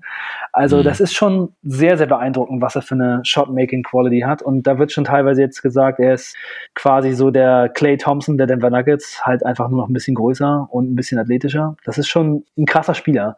Aber man wird es sehen, was es dann eben bringt. Ob es äh, vielleicht das so ein bisschen aufwiegen kann und die anderen in die Bresche springen und man dann eben doch noch top sein kann oder ob es eben trotz dieses Liebs von Michael Porter nicht reicht. Ja. Wie gesagt, ich denke, er müsste halt, um Murray irgendwie zu kompensieren, auch ein bisschen mehr auf the Dribble machen oder ohne dass ihm halt Jokic oder jemand anders äh, was äh, auftischt. Das Ding ist halt, er ist nach wie vor ein bisschen schwarzes Loch. Also, wenn man ihm den Ball gibt und er fängt an zu dribbeln, dann geht das Ding halt meistens hoch. Und deswegen verstehe ich schon auch, wieso Mike Malone ihn in der Rolle als Finisher eher einsetzt und nicht so als Decision Maker. Und von Gordon müsste halt offensiv auch ein bisschen mehr kommen. Das Problem ist halt, jetzt ist er in einer kleineren Rolle, endlich, und wird deswegen auch endlich effizienter, als das in Orlando jetzt die letzten Jahre immer der Fall war. Aber dafür ist er jetzt eigentlich im Endeffekt nur ein hypereffizienter Rollenspieler. Shit, sorry. Drei, zwei, eins. Aber dafür ist jetzt im Endeffekt nur ein hypereffizienter Rollenspieler eigentlich. Um, also er trifft seine Dreier bisher noch nicht. Das könnte noch ein bisschen besser funktionieren. 27% Dreierquote aber es hat trotzdem schon extrem effizient Offensivrating von 127. Die niedrigste, niedrige Usage hast du erwähnt. Das ist die niedrigste seit seiner Rookie-Saison also zwölf, knapp zwölf Punkte pro Spiel. Das wird wahrscheinlich dauerhaft nicht reichen, wenn man halt auf die, äh, ich glaube, über 24 Punkte von Murray in den letzten zwei Monaten pro Spiel verzichten muss. Also irgendwie in der Regular Season können sie es wahrscheinlich noch auffangen. Potter Jr. macht ein bisschen mehr, äh, Campazzo oder Morris springen mal irgendwie ein, Barton kann vielleicht noch ein bisschen mehr machen, Gordon kann vielleicht noch ein bisschen besser so das Equilibrium, Equilibrium zwischen dem, was er in Orlando gemacht hat, in größerer Rolle, aber dafür viel ineffizienter und dem, was er jetzt in Denver macht, finden, dann kann man es vielleicht irgendwie ein bisschen ausgleichen noch für die Regular Season. Aber wie gesagt, in, in den Playoffs, da fehlt mir dann einfach das Skillset von Murray in diesem Kader ganz, ganz massiv. Ja, ja, man muss auch sagen, Jamal Murray hat ja jetzt schon fünf Spiele nicht gespielt, also die vier vor seinem, seiner Verletzung und jetzt halt das Nee, sogar schon sechs Spiele sind es. Und Gordon hat in den Spielen nicht besonders viele Punkte gemacht oder einfach mehr von der Offense übernommen oder so. Also es ist in Denver im Moment einfach offensichtlich nicht so seine Rolle. ja, bleibt abzuwarten, ob das nochmal kommt, aber vielleicht ist es auch wirklich so, dass die Nuggets einfach es eher so sehen, dass das einfach wirklich nicht so sein Ding ist und ich glaube, damit könnten sie halt eventuell auch recht haben. Es gibt einfach in diesem Kader, glaube ich, schon zu vielen Zeitpunkten einfach Spieler, die das besser machen können als er. Ja, ja, sprechen wir vielleicht noch ein bisschen über Jokic. Ich äh, habe neulich schon hier im Awards-Pod ja ausführlich über ihn gesprochen, habe einen MVP-Case für ihn gemacht, habe einen Case für ihn gemacht als aktuell besten Offensivspieler der Liga, also beziehungsweise der, der halt gerade die beste offensive Saison spielt, Offensive Player of the Year. Jetzt gab's die Tage so ein Straw-Poll von Tim Bontemps von ESPN. Der hat äh, einige stimmberechtigte Leute befragt und die haben quasi schon mal so für den MVP abgestimmt damit man, damit halt Bontemps danach sagen kann, so, das ist der aktuelle Stand, einen Monat vor Saisonende. Das gab es die letzten Jahre auch schon. Das heißt nicht, dass Jokic jetzt unbedingt der MVP wird, beziehungsweise die letzten Jahre wurde es dann manchmal noch ein anderer Spieler als der, der zu diesem Zeitpunkt der Saison eben äh, schon vorne war. Aber das war dann meistens, wenn es irgendwie knapper war. Ich glaube, Harden war vorne, als es am Ende dann Westbrook geworden ist, zum Beispiel. Aber jetzt ist Jokic mit so einem riesigen Abstand bei diesem Straw Poll der MVP gewesen. Also der hat mit Abstand die meisten, mit riesigem Abstand die meisten First Place Votes bekommen und so. Also es war nicht ganz unanimous, aber fast schon einstimmig. Wie siehst du denn das jetzt äh, so vielleicht ganz kurz? Ähm, denkst du, Jokic kann es trotzdem noch der MVP werden? Oder sollte trotzdem noch der MVP werden? Ja, ich glaube nicht, dass es irgendwas an seinen MVP-Chancen verändern wird, denn meiner Meinung nach werden die Denver jetzt auf einem hohen Level weiter gewinnen und er wird wahrscheinlich ja sogar noch ein bisschen mehr machen müssen als er vorher gemacht hat. Und mhm. da er jetzt sowieso schon quasi so der Frontrunner ist, hat er natürlich auch schon ein ganz gutes Standing und ich glaube, es wird eher sogar das Narrativ sein, das ihn dann den MVP sichern wird. Jetzt ohne Jamal Murray spielen die Nuggets trotzdem weiter auf so einem krassen Level und er zeigt einfach noch ein bisschen mehr wahrscheinlich und ja, ich glaube, dass er den MVP gewinnen wird. Und es ist einfach seine Saison. Er hat eben fast alle Spiele gemacht oder hat er sogar alle Spiele gemacht? Ich glaube schon. Ja, ich glaube, er hat alle Spiele gemacht und ja. die ganzen anderen Leute, die in der MVP-Konversation zu verschiedenen Zeitpunkten drin waren, sind halt alle verletzt oder waren verletzt. Also ich glaube. Ja, oder setzen Back-to-Backs aus. Äh, genau. Sowas. Und er spielt halt jedes Spiel, trägt dieses Team und ja, es ist schade mit Jamal Murray, aber ich glaube, dass in diesem Fall es Jokic sogar im MVP-Race eher noch hilft.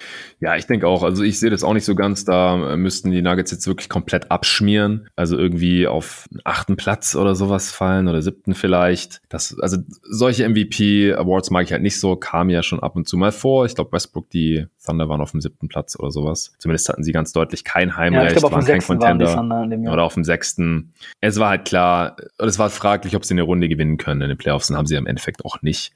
Und äh, ich habe das im Awardspot hier auch dargelegt. Ich finde halt, das war doch traditionell halt meistens so und ich finde es eigentlich auch ganz gut, dass der MVP halt schon aus dem Contender-Team kommen sollte, weil da halt die Aufgaben und Verantwortungen, klar auch die Freiheiten anders aussehen als bei einem mittelmäßigen Team, wo halt extrem gute und talentierte Spieler, wenn sie da alle Freiheiten äh, haben, halt schon freidrehen können und total krasse Stats auflegen können.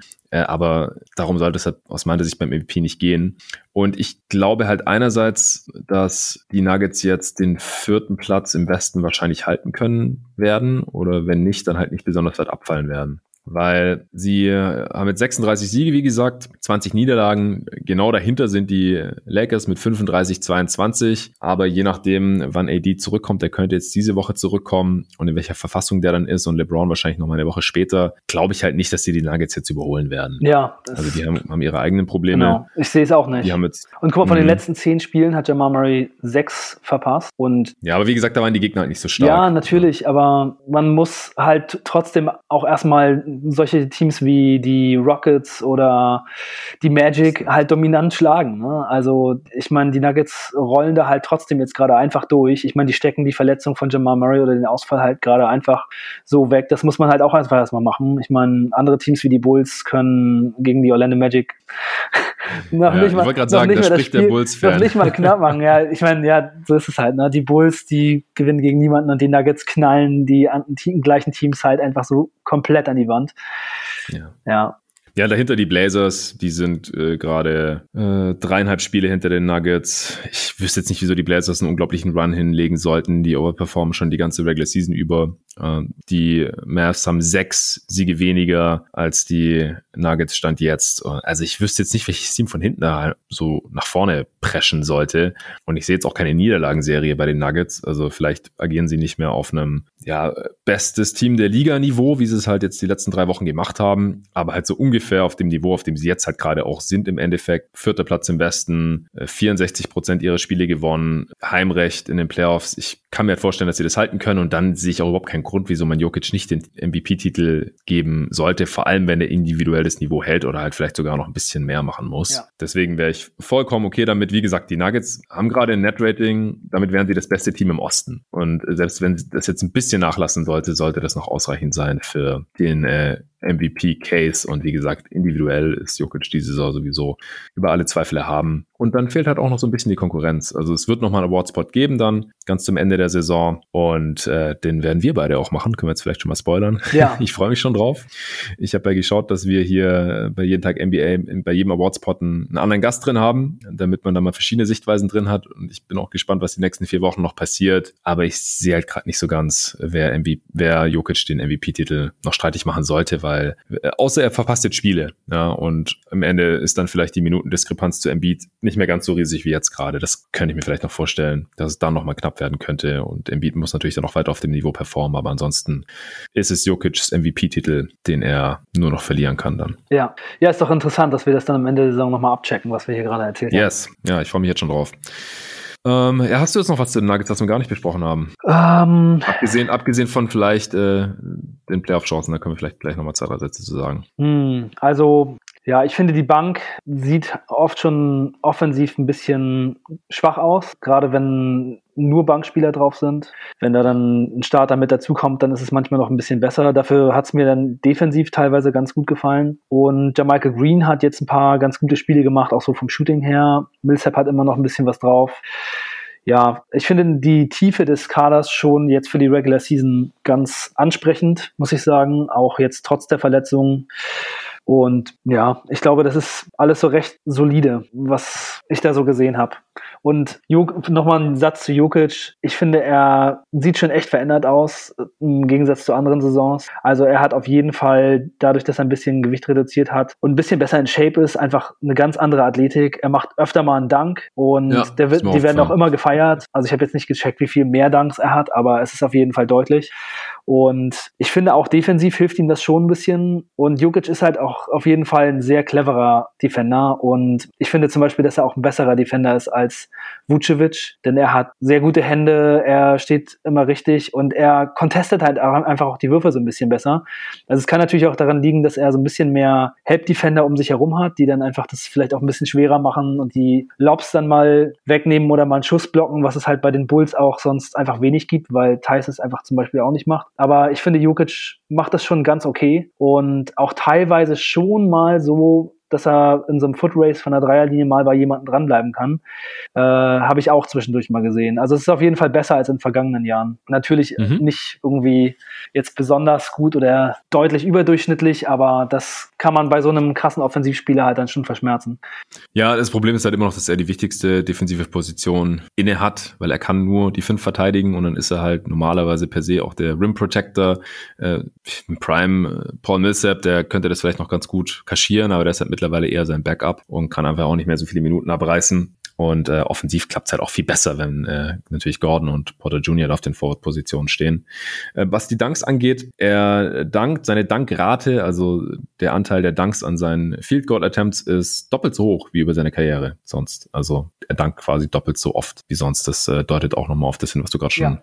angesprochen hast, dass er einfach ein bisschen fitter ist als es schon war. Ja, ja ansonsten, was, was mir ja auch noch aufgefallen ist, es ist nicht ganz so schön wie bei den Bulls, aber die äh, Nuggets, die ziehen auch ziemlich wenig Freiwürfe. Die Suns ziehen auch wenig mhm. Freiwürfe, aber die Nuggets noch mal weniger ja. mehr als die Bulls, aber die Bulls äh, sind da, wie gesagt, auf Platz 30. Was auch ein bisschen in Jokic liegt, der auch im Vergleich zu diesen ganzen anderen krassen offensiven Superstars auch relativ wenig Freiwürfe zieht. Da gab es auch schon Diskussionen, dass Jokic zu wenig Calls bekommt, mhm. was ich teilweise sehen kann. Ja. Also er kriegt nicht ganz so viele ja, Superstar-Calls. Teilweise ganz schön bearbeitet, das muss man echt ja. sagen. Und er ist auch jedes Spiel frustriert. Er diskutiert immer mit den Refs und er macht halt auch immer noch diese, ah, ihr gebt mir den Call nicht, dann knall ich jetzt mal hier den Gegenspieler einfach mal um. Frustfouls. Frustfouls, ja. das ist immer noch alles dabei. Manchmal waren schon so welche dabei, wo er so ausholt und den hauen will. und dann zieht er noch so im letzten Moment zurück. Ja, es ist schon krass. Aber also, wenn mir, wenn mich eine Sache an Jokic's Game wirklich stört, und das war zum Beispiel in dieser krassen Niederlage gegen Orlando so, wo die Nuggets in der zweiten Hälfte dann so total eingebrochen sind, dass Jokic manchmal so Spiele dabei hat, viel weniger die Saison als in den vergangenen Jahren, aber wo er so super passiv ist, was seine eigene Scoring angeht. Wo er so einen komplett offenen Dreier hat, dann nimmt er den nicht, dann macht er eine Finte, der Gegenspieler springt, er dribbelt vorbei in die Zone, hat den Floater und nimmt den Floater auch nicht und dann gibt er irgendwie einen Pass zur Dreierlinie und dann gibt es einen Contest in Dreier. Also es ist teilweise schon so, dass ich mir wünschen würde, wenn er dann eben den Vorteil hat, dass er die Dinge halt einfach killermäßig immer reinmacht. In manchen Spielen ist es halt so und in manchen Spielen dann eben nicht es ist bei ihm einfach irgendwie nicht so, dass er immer diese Killer-Mentalität hat ähm, und immer so diesen Scoring-Instinkt komplett aus. Und trotzdem hat er natürlich krass viele Punkte im Schnitt in der Saison, aber es ist halt die Saison auch nicht mehr ganz so extrem wie in vergangenen Jahren. Ja, gegen Boston meinst du, oder? Nicht gegen Orlando? Ja, gegen, Orlando. gegen Boston, ja, ja, genau, gegen Boston. Da gegen Orlando haben sie beide Male gewonnen. Ja, da hatte zur Halbzeit, glaube ich, nur drei Punkte gehabt, mhm. Jokic. Und dann im dritten Viertel hat er mal kurz aufgedreht und dann waren die ja schon so weit vorne und dann ist er vom, vom Platz gegangen und dann haben sie die ganze Führung verspielt, dann kam er wieder rauf und dann konnte er es aber auch nicht mehr drehen. Ja. Ja, ich weiß schon, was du meinst. Er spielt schon manchmal noch einen Ticken zu selbstlos. Ja, aber wer bin ich, den, den zukünftigen MVP zu kritisieren? Ne? es ist äh, Meckern auf extrem hohem Niveau. Ja, ja, ja. Das ist auch ja, nicht klar. Jokic spielt schon echt extrem geilen Basketball. Also öfter denke ich, wenn ich mir die Nuggets angucke, es sieht so leicht aus bei Jokic und so easy und so ruhig und er steht einfach nur da mit dem Ball, wartet, wartet, wartet, puff, Dunking. Ja. Also er spielt einfach so lockere, entspannte Pässe oft und natürlich auch ziemlich viel abgefahrene Pässe dabei, so ähm, wo er zum Beispiel den Ball an einen Ort spielt, wo der Spieler noch gar nicht ist und der rennt genau da dann in dem Moment hin. Also das ist schon äh, echt ganz geil anzusehen. Und wenn ich Jokic sehe, dann denke ich mir, das sieht so einfach aus. Warum spielt eigentlich nicht jeder Center so? Aber es ist halt nicht ganz so einfach. ja, sieht immer so ein bisschen aus, als würde so der Vater mit seinen Kindern spielen ja. oder so. Er hat so alles im Griff, alles easy, ganz cool, äh, muss sich nicht mal richtig anstrengen und zockt trotzdem alle ab und ja, legt jedem einfache Punkte auf und so. Das ist schon unglaublich, dass jemand in dieser Liga so aufspielt. Ja, kann. auch wie schwer er im Post zu stoppen ist und sich da einfach durchdreht und durchtankt und durchwindet und am Ende ist der Schuss einfach nicht zu contesten wegen seinem breiten, massigen Körper und fast immer irgendwie drin. Das ist auch schon echt krass.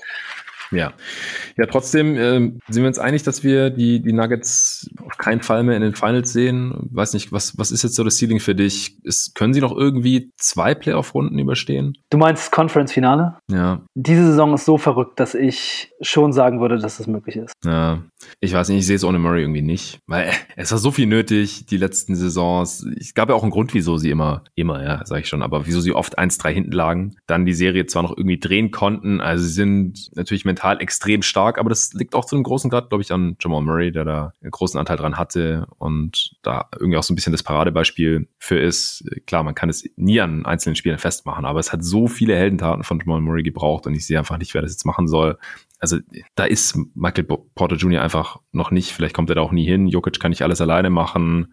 Und wie gesagt, die Defense bin ich mir halt auch noch nicht so ganz sicher, äh, ob, ob das alles so Playoff-kompatibel ist und dann einfach unterm Strich gut genug sein wird. Und dann kommt es halt aufs Matchup an. Ja. Also wenn sie in der ersten Runde gegen die Blazers spielen, dann würde ich das als ungefähr auf Augenhöhe betrachten. Äh, Ansonsten, das sind eigentlich ja vielleicht noch gegen die Mavs, wenn die noch irgendwie auf fünf hochkommen oder so, aber das sind so die, die, die zwei, drei Teams. Weil ansonsten müssen sie gegen die Lakers ran, wenn die jetzt auf fünf bleiben. Ja, das wäre schon bitter. Dann wäre.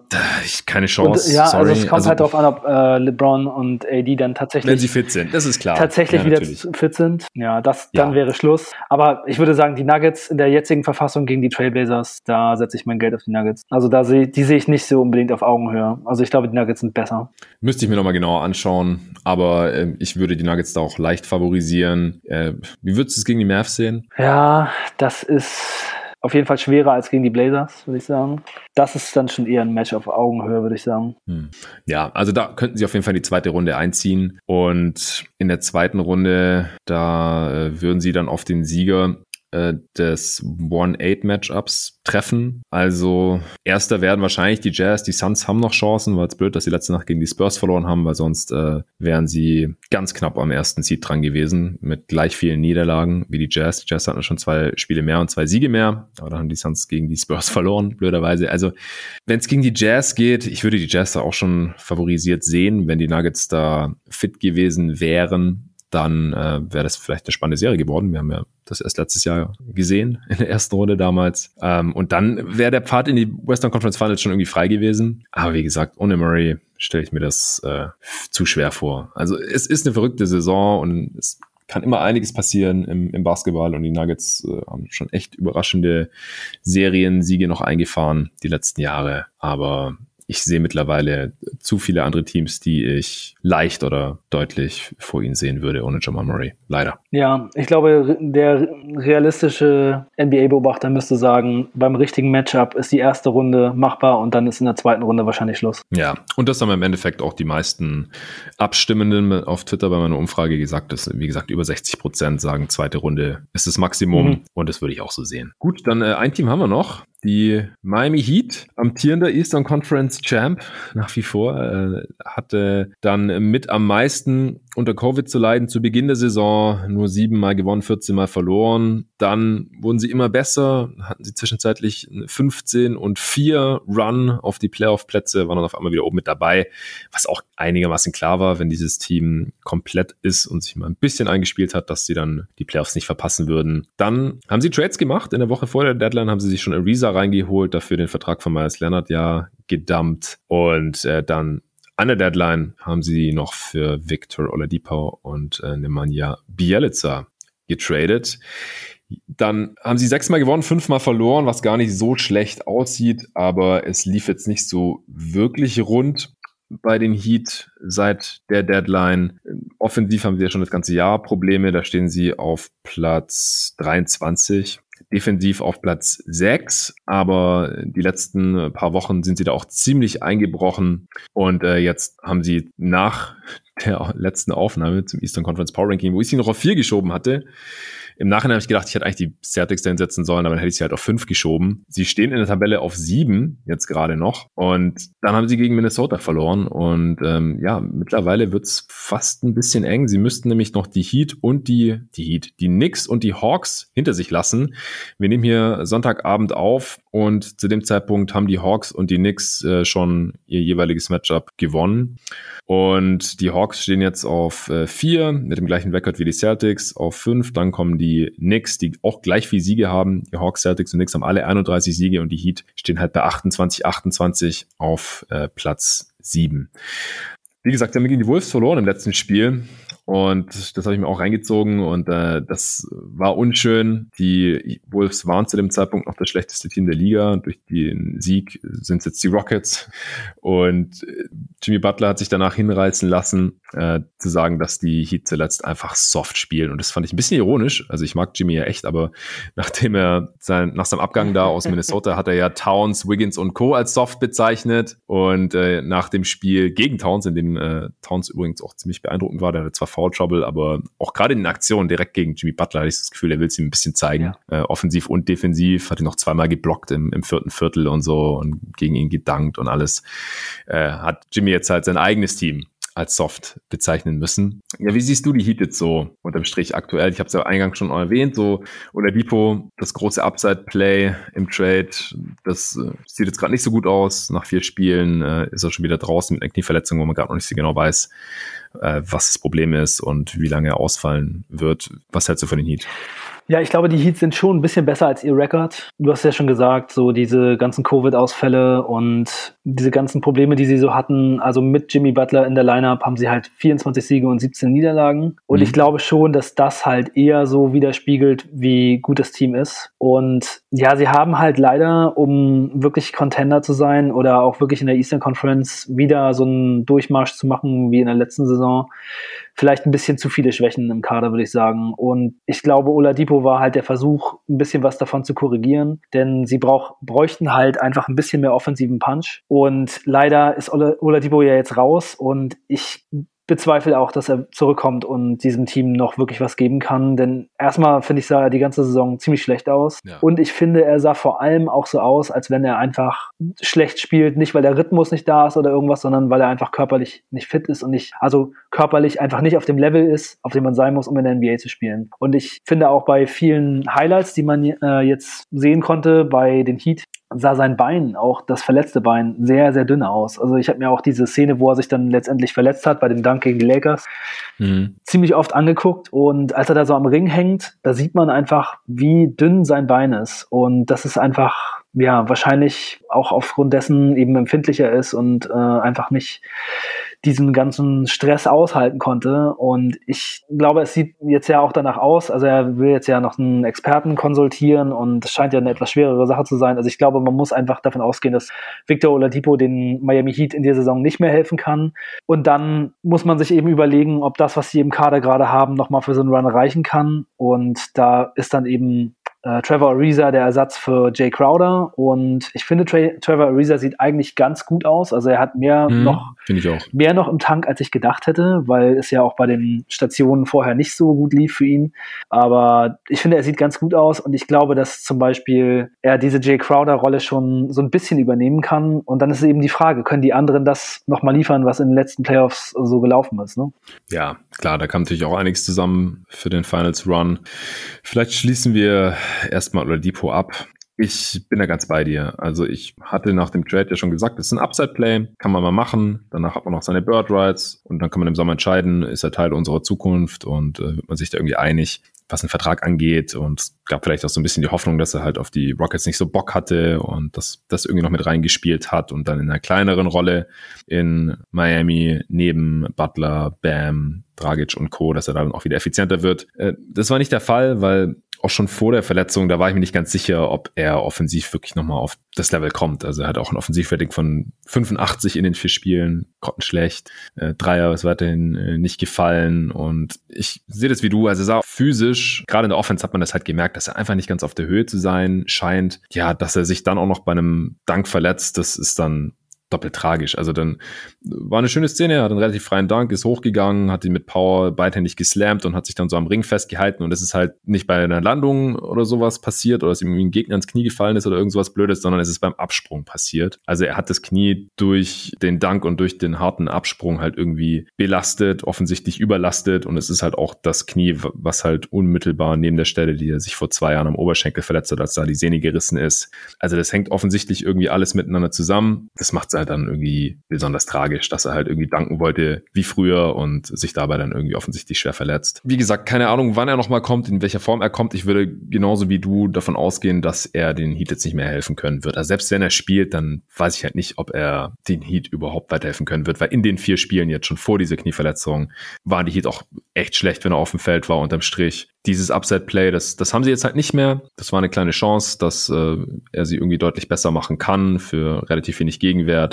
Und das äh, wird höchstwahrscheinlich nicht passieren. Und dann sind sie halt maximal wieder auf dem Niveau der letzten Playoffs, was ja auch immerhin für die Finals gereicht hat. Ich würde dir auch recht geben, dass Ariza jetzt immer besser aussieht. Er hat am Anfang auch nichts getroffen, aber gut, er hat auch ein Jahr kein Basketball gespielt, der gute Mann. Zumindest keinen kompetitiven Profi-Basketball. Und äh, kommt jetzt immer besser in Fahrt, trifft seine Dreier immer besser. Gegen Minnesota hat er, glaube ich, auch fünf Dreier gehabt. Also fünf habe ich zumindest mitgezählt. Vielleicht hat er am Ende noch mal einen reingehauen. Auch zwei Dunks. Jetzt nichts äh, Krachendes oder sowas, aber er, der sieht auf jeden Fall fit mhm. aus. Und er hatte sich auch schon davor in Miami fit gehalten und die waren da bestimmt im Bilde, äh, wie gut er aussieht und äh, wie gut er körperlich noch funktionieren kann. Er ist nicht so kräftig wie Crowder, aber er hat auch so, also er sieht sehr dünn aus, aber er hat halt so diese Old Man Core Strength auch. Ich, den kann man jetzt auch nicht einfach so, so wegrammen. Der hat auch teilweise Carl Anthony Towns verteidigt in dem Spiel. Ähm, nicht, dass man Towns, wenn der heiß ist, besonders gut verteidigen kann. Aber ich glaube auch, der konnte jetzt auch für einen sehr geringen Gegenwert hier so ein bisschen Jay Crowder vielleicht ersetzen. Zumindest wenn die Dreier halt fallen, aber das war bei Crowder ja auch immer so das Ding. Wenn, wenn sie fallen, dann, dann sah unstoppable aus. Und äh, wenn nicht, dann halt nicht. Ja, das, das Ding ist einfach so, ob dieses Team halt so als Ganzes wieder auf diesem Niveau performen kann. Das haben wir halt während diesem Run schon so, schon so ansatzweise gesehen. Aber da waren sie auch nie so richtig fit. Dragic hat schon einen Großteil der Saison verpasst und setzt auch immer wieder aus. Äh, kommt von der Bank. Ich weiß nicht, ob der nochmal auf dem Niveau der letzten Playoffs performen können. Ja, der hat Rückenprobleme nochmal, ne? Ja, ja, immer wieder. Der Tobi hat es im letzten Pod auch schon angezweifelt. Ähm, kann ich nachvollziehen ähm, in, in dem Alter jetzt auch schon mit 30, dass äh, man damit nicht mehr unbedingt rechnet. Dann Tyler Hero äh, ist ganz weit weg von seiner Bubble-Performance. Der spielt eine ziemlich miese Saison wie ich finde. Äh, ziemlich ineffizient. Ich sehe da nicht wirklich Weiterentwicklung. Hat als Starter angefangen, war überfordert. Jetzt kommt er wieder von der Bank. Aber wie gesagt, er kommt einfach nicht an seine Bubble-Form ran. Ähm, wenn die, wenn Butler spielt, hast du auch schon angesprochen, dann sind die Heat ziemlich gut. Aber setzt auch hier und da mal Spiele aus, was auch richtig ist im Hinblick auf die Playoffs. Aber sie müssen jetzt halt auch hier gucken, dass sie das äh, Play-in-Tournament vermeiden können. Äh, Butler hat jetzt auch Bam Adebayo so ein bisschen kritisiert oder motiviert, hat er gesagt, er muss aggressiver sein mit dem Ball, er ist unstoppable auf dem Weg zum Korb und soll sich nicht zurückhalten, soll nicht setteln und so. Also Bam hat ja nochmal einen Schritt gemacht in dieser Saison auf jeden Fall. Ja, unterm Strich müssen wir sehen, ob das Team nochmal auf dem Niveau der, der letzten Saison performen kann. Also das wird jetzt nicht ganz einfach hier in der Regular Season nochmal aufzuschließen. Ja, also ich glaube auch, dass jetzt in der Regular Season da manche Leute schon so ein bisschen unter ihren, unter den Erwartungen zurückbleiben. Zum Beispiel Tyler Hero oder Goran Dragic. Aber ich würde schon sagen, dass so bei manchen Spielern auch das Level der vergangenen Playoffs wieder erreichbar sein könnte, denn die haben alle so in Phasen total krass gespielt, aber insgesamt dann auch nicht so überkrass. Also auch bei Dragic, wenn der Rücken jetzt irgendwie einigermaßen mitmacht, könnte ich mir schon vorstellen, dass er das nochmal bringt. Ich glaube, für die Heat wird am Ende das Problem sein, dass die Eastern Conference in der Spitze halt viel stärker geworden ist. Und ja. Dass allein dadurch einfach schon so eine Finals-Teilnahme wie in der letzten Saison jetzt einfach nicht mehr möglich sein wird. Denn letzte Saison, da haben sie halt total krass die Bucks geschlagen, die aber auch einfach wirklich nicht so Playoff-kompatibel waren. Und mhm. wo die Heat einfach genau das, was sie machen mussten, schon vorbereitet haben, sich darauf vorbereitet haben, dieses Team halt einfach zu schlagen. Aber ich glaube einfach, dass die 76ers und die Bucks dieses Jahr und die Nets für die Miami Heat nicht zu schlagen sind, egal was sie machen. Und jetzt haben sie ja durch den Trade für Oladipo auch noch Olinik verloren und Und ich glaube einfach, dass da dieses Märchen aus der letzten Saison nicht wiederholt werden kann. Das ist, glaube ich, der wichtigste Punkt, dass die Eastern Conference in der Spitze jetzt, dass es nicht so dieses Vakuum gibt wie in der letzten Saison. Das Problem ist, glaube ich, nur, das hat Butler jetzt auch so angerissen, dass die Heat nicht mit der richtigen Einstellung in die Spiele gehen würden. Und den Eindruck habe ich ja teilweise auch bekommen, so, weil sonst verliert man halt die Spiele teilweise dann nicht oder verliert sie halt nicht so, wie das jetzt in letzter Zeit passiert ist. Ich glaube, die Heat sehen sich halt schon irgendwie als Contender und ich glaube, die sehen halt so ein bisschen die Playoffs dabei und wollen halt nochmal irgendwie zeigen, dass sie doch wieder in die Finals kommen können oder dass halt nicht nur eine Bubble-Performance war oder wie auch immer. Sind vielleicht der Regular Season ja schon ein bisschen überdrüssig, aber so geht's halt vielen Teams und ähm, ich könnte mir halt auch ein bisschen vorstellen, dass hier Anspruch und Realität ein bisschen auseinandergehen, weil sie müssen jetzt halt erstmal noch in die Playoffs kommen, auch wenn die äh, Playoff-Wahrscheinlichkeit laut 538 Raptor Rechenmodell 89 Prozent ist, was ziemlich krass ist dafür, dass sie nur auf dem siebten Platz gerade sind im Osten. Äh, übrigens, gerade eben hat äh, Bam Adebayo laut Twitter, wir konnten das Spiel leider beide nicht sehen jetzt, weil wir die Aufnahme direkt auf äh, dieses äh, Spiel gelegt haben hier am Sonntagabend. Die äh, Netz geschlagen, die Heat haben die Netz geschlagen. Adebayo hat einen Game Winner reingeknallt und äh, Jimmy Butler hat aber wieder nicht gespielt, Kevin Durant auch nicht, wie es halt äh, oft so ist in der Regular Season und besonders in dieser Regular Season, aber ein Win ist ein Win und äh, damit haben die Heat jetzt ein mehr und stehen bei 29 und 28 live Update hier im Pod. Ändert aber nichts, wie gesagt, an der Grundsituation, dass die Heat auf Platz 7 sind und auch jetzt immer noch 1,5 Spiele hinter den Knicks und somit halt auch immer noch im äh, Play-In-Tournament stehen. Ähm, was denkst du denn, wo die Heat am Ende der Regular Season stehen werden? Glaubst du, sie müssen übers Play-In-Tournament gehen? Hm, also ich glaube, es könnte sein, dass es so kommt. Im Moment läuft es halt nicht so gut. Sie haben jetzt schon wieder drei Spiele hintereinander verloren ähm, und jetzt gegen die Nets gewonnen, klar. Aber es ist halt im Moment bei den Heat nicht so, dass sie so super stabil wirken. Und ich finde es schon ein bisschen krass, dass Jimmy Butler sagt, dass es so an der Einstellung liegt, denn also bei den Spielen, die ich gesehen habe, war die Defense zumindest immer in Phasen des Spiels total aggressiv und sie haben super viele Deflections und Steals und so geholt. Das ist ja auch so ein bisschen die, die Grundlage ihrer Defense und auch ein großer Grund für ihr gutes Defensive Rating, weil äh, sie sind zumindest seit dem Trade äh, auf Platz eins, was die gegnerischen Turnovers angeht. Also sie forcieren einfach unglaublich viele Turnovers, aber die anderen äh, drei der vier defensiven Faktoren der Four Factors, die sehen halt nicht so toll aus. Ja. Also das machen sie auch, das stimmt schon. Aber die Gegner treffen relativ gut gegen sie äh, und im Rebounding sind sie richtig ja. schlecht. Ich meine, sie spielen auch viel Small, ähm, auch jetzt schon in der Regular Season diese Saison, vor allem jetzt auch seit dem Trade. Äh, Olenek ist weg und man, man startet einfach mit äh, vier kleinen Spielern plus Bam. Letztes Jahr hat man ja auch Myers Leonard so als Keith Bogan Starter auf der 5 gehabt. Ähm, das ist bestimmt auch ein Grund, aber ja sind an, an den Brettern sind sie richtig mies. Ja, genau, das ist halt definitiv. so das, was ich meine. Ne? Jimmy Butler sagt, ah, wir kämpfen nicht und äh, weißt du, das ist in meinen Augen ein bisschen schlechter Leadership, weil die Heat haben halt einfach im Kader schon so ein paar Sachen, die echt schwer zu maskieren sind in vielen Matchups. Man hat es jetzt auch gegen Denver und gegen Phoenix gerade gesehen. Die Heat switchen halt alles und wenn man dann so einen krassen Center in der Mitte hat wie Jokic oder wie Aiden, dann wird halt geswitcht, dann spielen die High-Low, also ein Pass in die Mitte, hoher Pass zum Center und dann gibt's halt einfach jedes Mal einen Dank oder einen Layup und äh, am besten noch irgendwie Freiwürfe dazu. Also das ist halt ein großes Problem und, da, und dann auch durch das Switchen ist Bam Adebayo dann halt oft an der Dreierlinie und es gibt auch keine Rim Protection mehr. Also es sind schon viele Sachen gerade, die besonders gegen so richtig starke Teams dann phasenweise echt schwierig sind. Ja, ich meine, vielleicht war es auch einfach diese Frustration, dass sie gegen Minnesota und gegen Towns verloren haben, weil das eben bei Jimmy Butler so ein sicherlich immer noch ja. so ein Stachel ist, der tief sitzt, dass sie da einfach nicht so richtig gekämpft haben an seiner Seite, aber jetzt wieder das nächste Team auch so zu bezeichnen. Ja, also ich, ich sehe die Heat halt als ein Team, das so viele Spiele gewinnen kann, aber manchmal ist es einfach durch die offensive Leistung so ein bisschen gedeckelt. Aber ich glaube schon, dass sie eine Chance haben, vielleicht noch so einen kleinen Run zu machen. Aber ja, wenn ich mir die, die Tabelle aber gerade so ansehe, ich meine, die Knicks haben jetzt gerade sechs hintereinander gewonnen und haben schon drei Siege mehr. Unglaublich. Uh. Die Celtics auch sechs in Folge. Ja, Also die, die eigentlich die Teams vor ihnen rennen ihn gerade weg. Also ich glaube, sie müssen ins mhm. Play-In. Es wird dann wahrscheinlich ja. so sein müssen.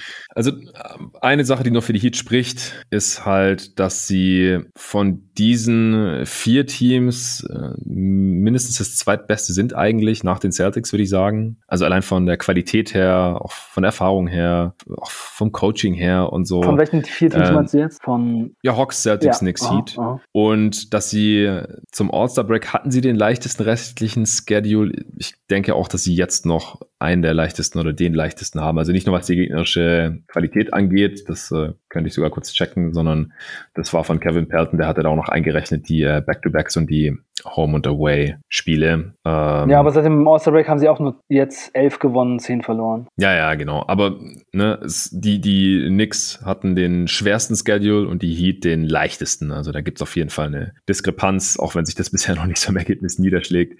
Das sind so ein paar Sachen, die immer noch für die Heat sprechen würden. Ich würde sie jetzt äh, nicht mehr auf vier packen mit den Informationen der letzten drei Tage, die ich jetzt noch habe seit der letzten Aufnahme. Aber ich glaube schon, dass sie das Play-in noch umgehen können werden. Also vor allem, wenn es knapp bleibt, dann gerade gegen Ende der Saison, dann äh, werden sie schon die Motivation haben, dass sie nicht diese ein oder maximal zwei Extraspiele machen müssen, dass es die Chance gibt, dass sie dann gar nicht in die Playoffs kommen und so. Ich glaube, das könnten sie schon vermeiden. Aber es ist knapp. Also müssen jetzt dann schon langsam anfangen zu gewinnen und dann halt hoffen auch, dass die anderen Teams ein bisschen mehr verlieren. Ja, ich gucke hier gerade mal Remaining Strength, oh, Strength of Schedule.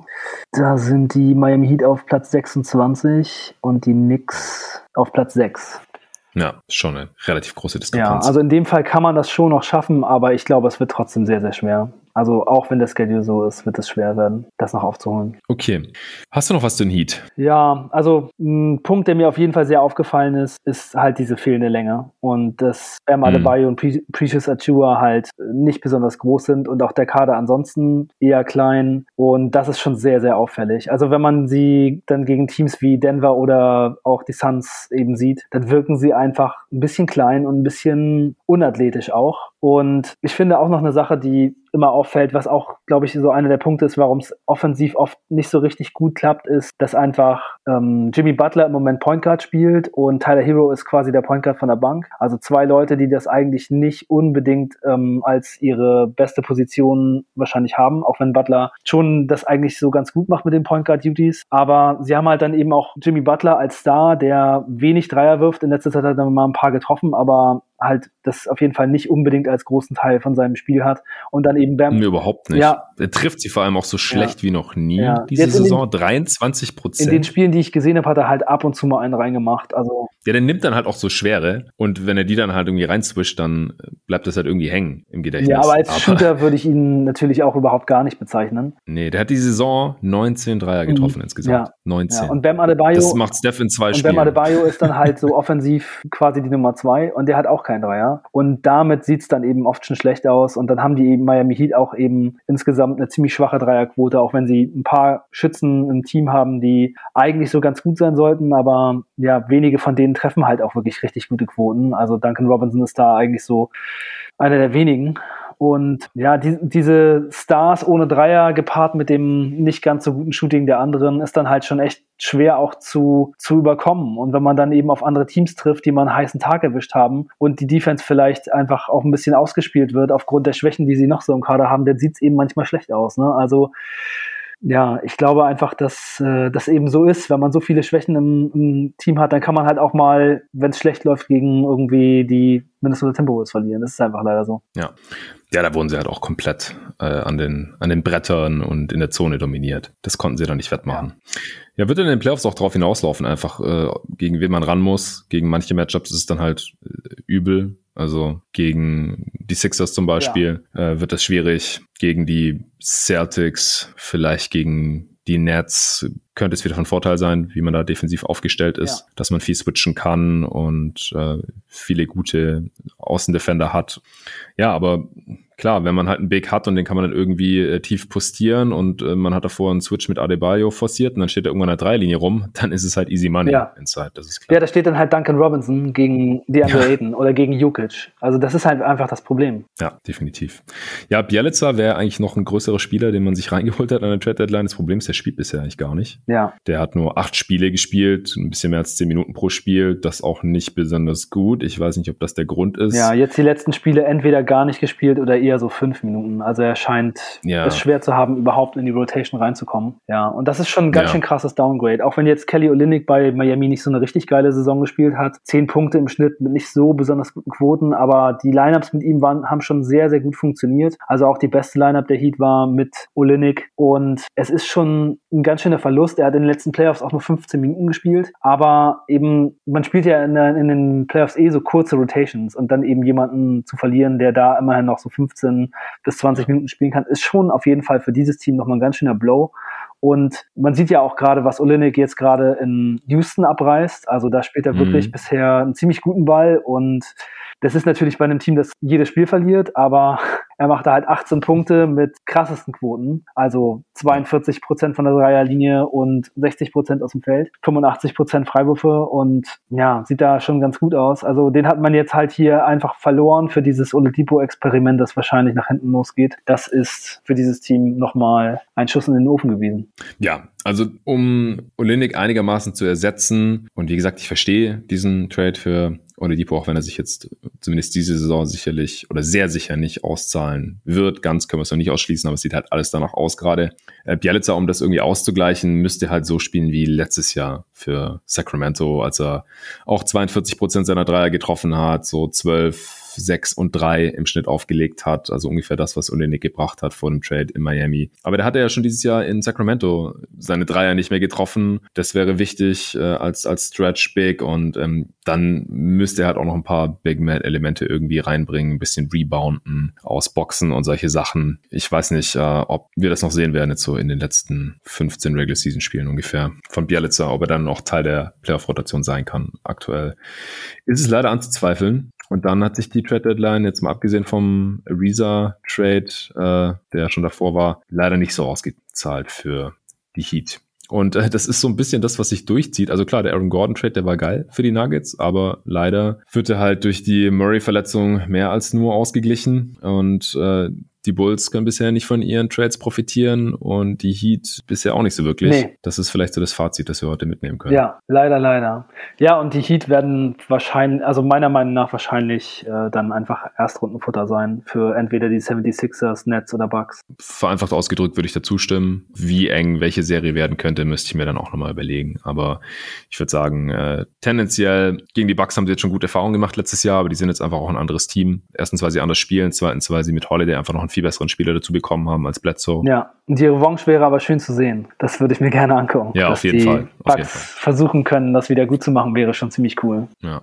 Ja, bei den Nets ist halt die Frage, wenn alle drei dabei sind, dann sind sie natürlich krasser Favorit. Wenn nicht, dann könnte es ein bisschen spannender werden, gerade weil halt die Heat Defense ganz gut aufgestellt ist, um es mit den Nets so ein bisschen aufzunehmen. Aber klar, da wären sie auch der Underdog und gegen Philly und, und deren Größe, das würde ich auch als schwierig ansehen. Ja. Okay, Mann, dann würde ich sagen, wären wir durch. Wir mussten, du musstest äh, das, das Headset wechseln, während wir heute aufgenommen haben. Wir äh, haben auch mit einer neuen Software aufgenommen heute. Ich äh, hoffe, die Soundqualität ist trotzdem gut. Ich glaube, man hört den Unterschied zwischen dem Bulls-Teil und dann dem Nuggets- und, und Heat-Teil ein bisschen raus. Auch die letzten beiden Folgen hat man es vielleicht schon ein bisschen gehört. In der letzten, da war meine Spur ein bisschen übersteuert. Davor war meine Aufnahme zu leise gewesen, musste ich dann anpassen, hat dann auch nicht so ideal geklungen, wie ich selbst fand.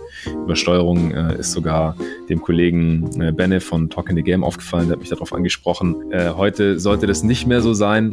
Unterm Strich wird mir die neue Aufnahmesoftware die Arbeit um einiges erleichtern und Zeit sparen. Jetzt die ersten drei Aufnahmen war es noch nicht der Fall. Aber ich äh, hoffe, ihr seht mir das nach und die Qualität, die wird sicherlich besser. Das hat sich jetzt hoffentlich heute eingependelt. Die nächsten Aufnahmen wird man davon hoffentlich nichts mehr merken. Also vielen Dank dafür euer Verständnis. Äh, danke dir, Arne, dass du heute den kompletten Sonntagabend freigenommen hast. Äh, wir haben dadurch ja auch die wenigen Spiele, die man in Deutschland live schauen kann, äh, verpasst. Aber wir haben sie jetzt trotzdem schon ein bisschen eingebaut, die Ergebnisse in den Pod, auch wenn wir die Games nicht sehen konnten. Es ist irgendwie immer so. Die Teams, die wir besprechen, die spielen entweder dann während wir aufnehmen oder in derselben Nacht noch oft sogar gegeneinander. Ja, Und wenn ja. wir bei unserem ursprünglichen Aufnahmetermin gewesen wären, dann hätten sogar auch die äh, Nuggets gegen die Heat gespielt ja. am letzten Mittwoch. Dann haben wir gesagt, wir machen es Donnerstag, dann ähm, haben wir es auf Sonntag geschoben. Und die letzten Male war das auch immer so. Also es wird dadurch natürlich nicht weniger wahr, was wir da sagen, aber es ist immer so ein bisschen ein blödes Gefühl, wenn man irgendwas bespricht und, und dann ändert sich das halt unmittelbar während der Aufnahme oder kurz nach der Aufnahme dann doch nochmal so, so ein bisschen. Aber gut, das lässt sich nicht ganz vermeiden. Vielen Dank an alle fürs Zuhören natürlich. Checkt auch nochmal das Angebot von MyMüsli aus, mymüsli.com slash jeden Tag NBA noch bis Ende April. Ansonsten geht es die Woche weiter mit der dritten Rookie Watch mit Torben Adelhardt, das Western Conference Power Ranking Update, das Finale zur Regular Season, das kommt auch noch, dieses Mal mit David. Und dann äh, schauen wir mal, was Ende der Woche noch so kommen wird. Bis zum nächsten Mal. Ja, ciao Leute, bis bald.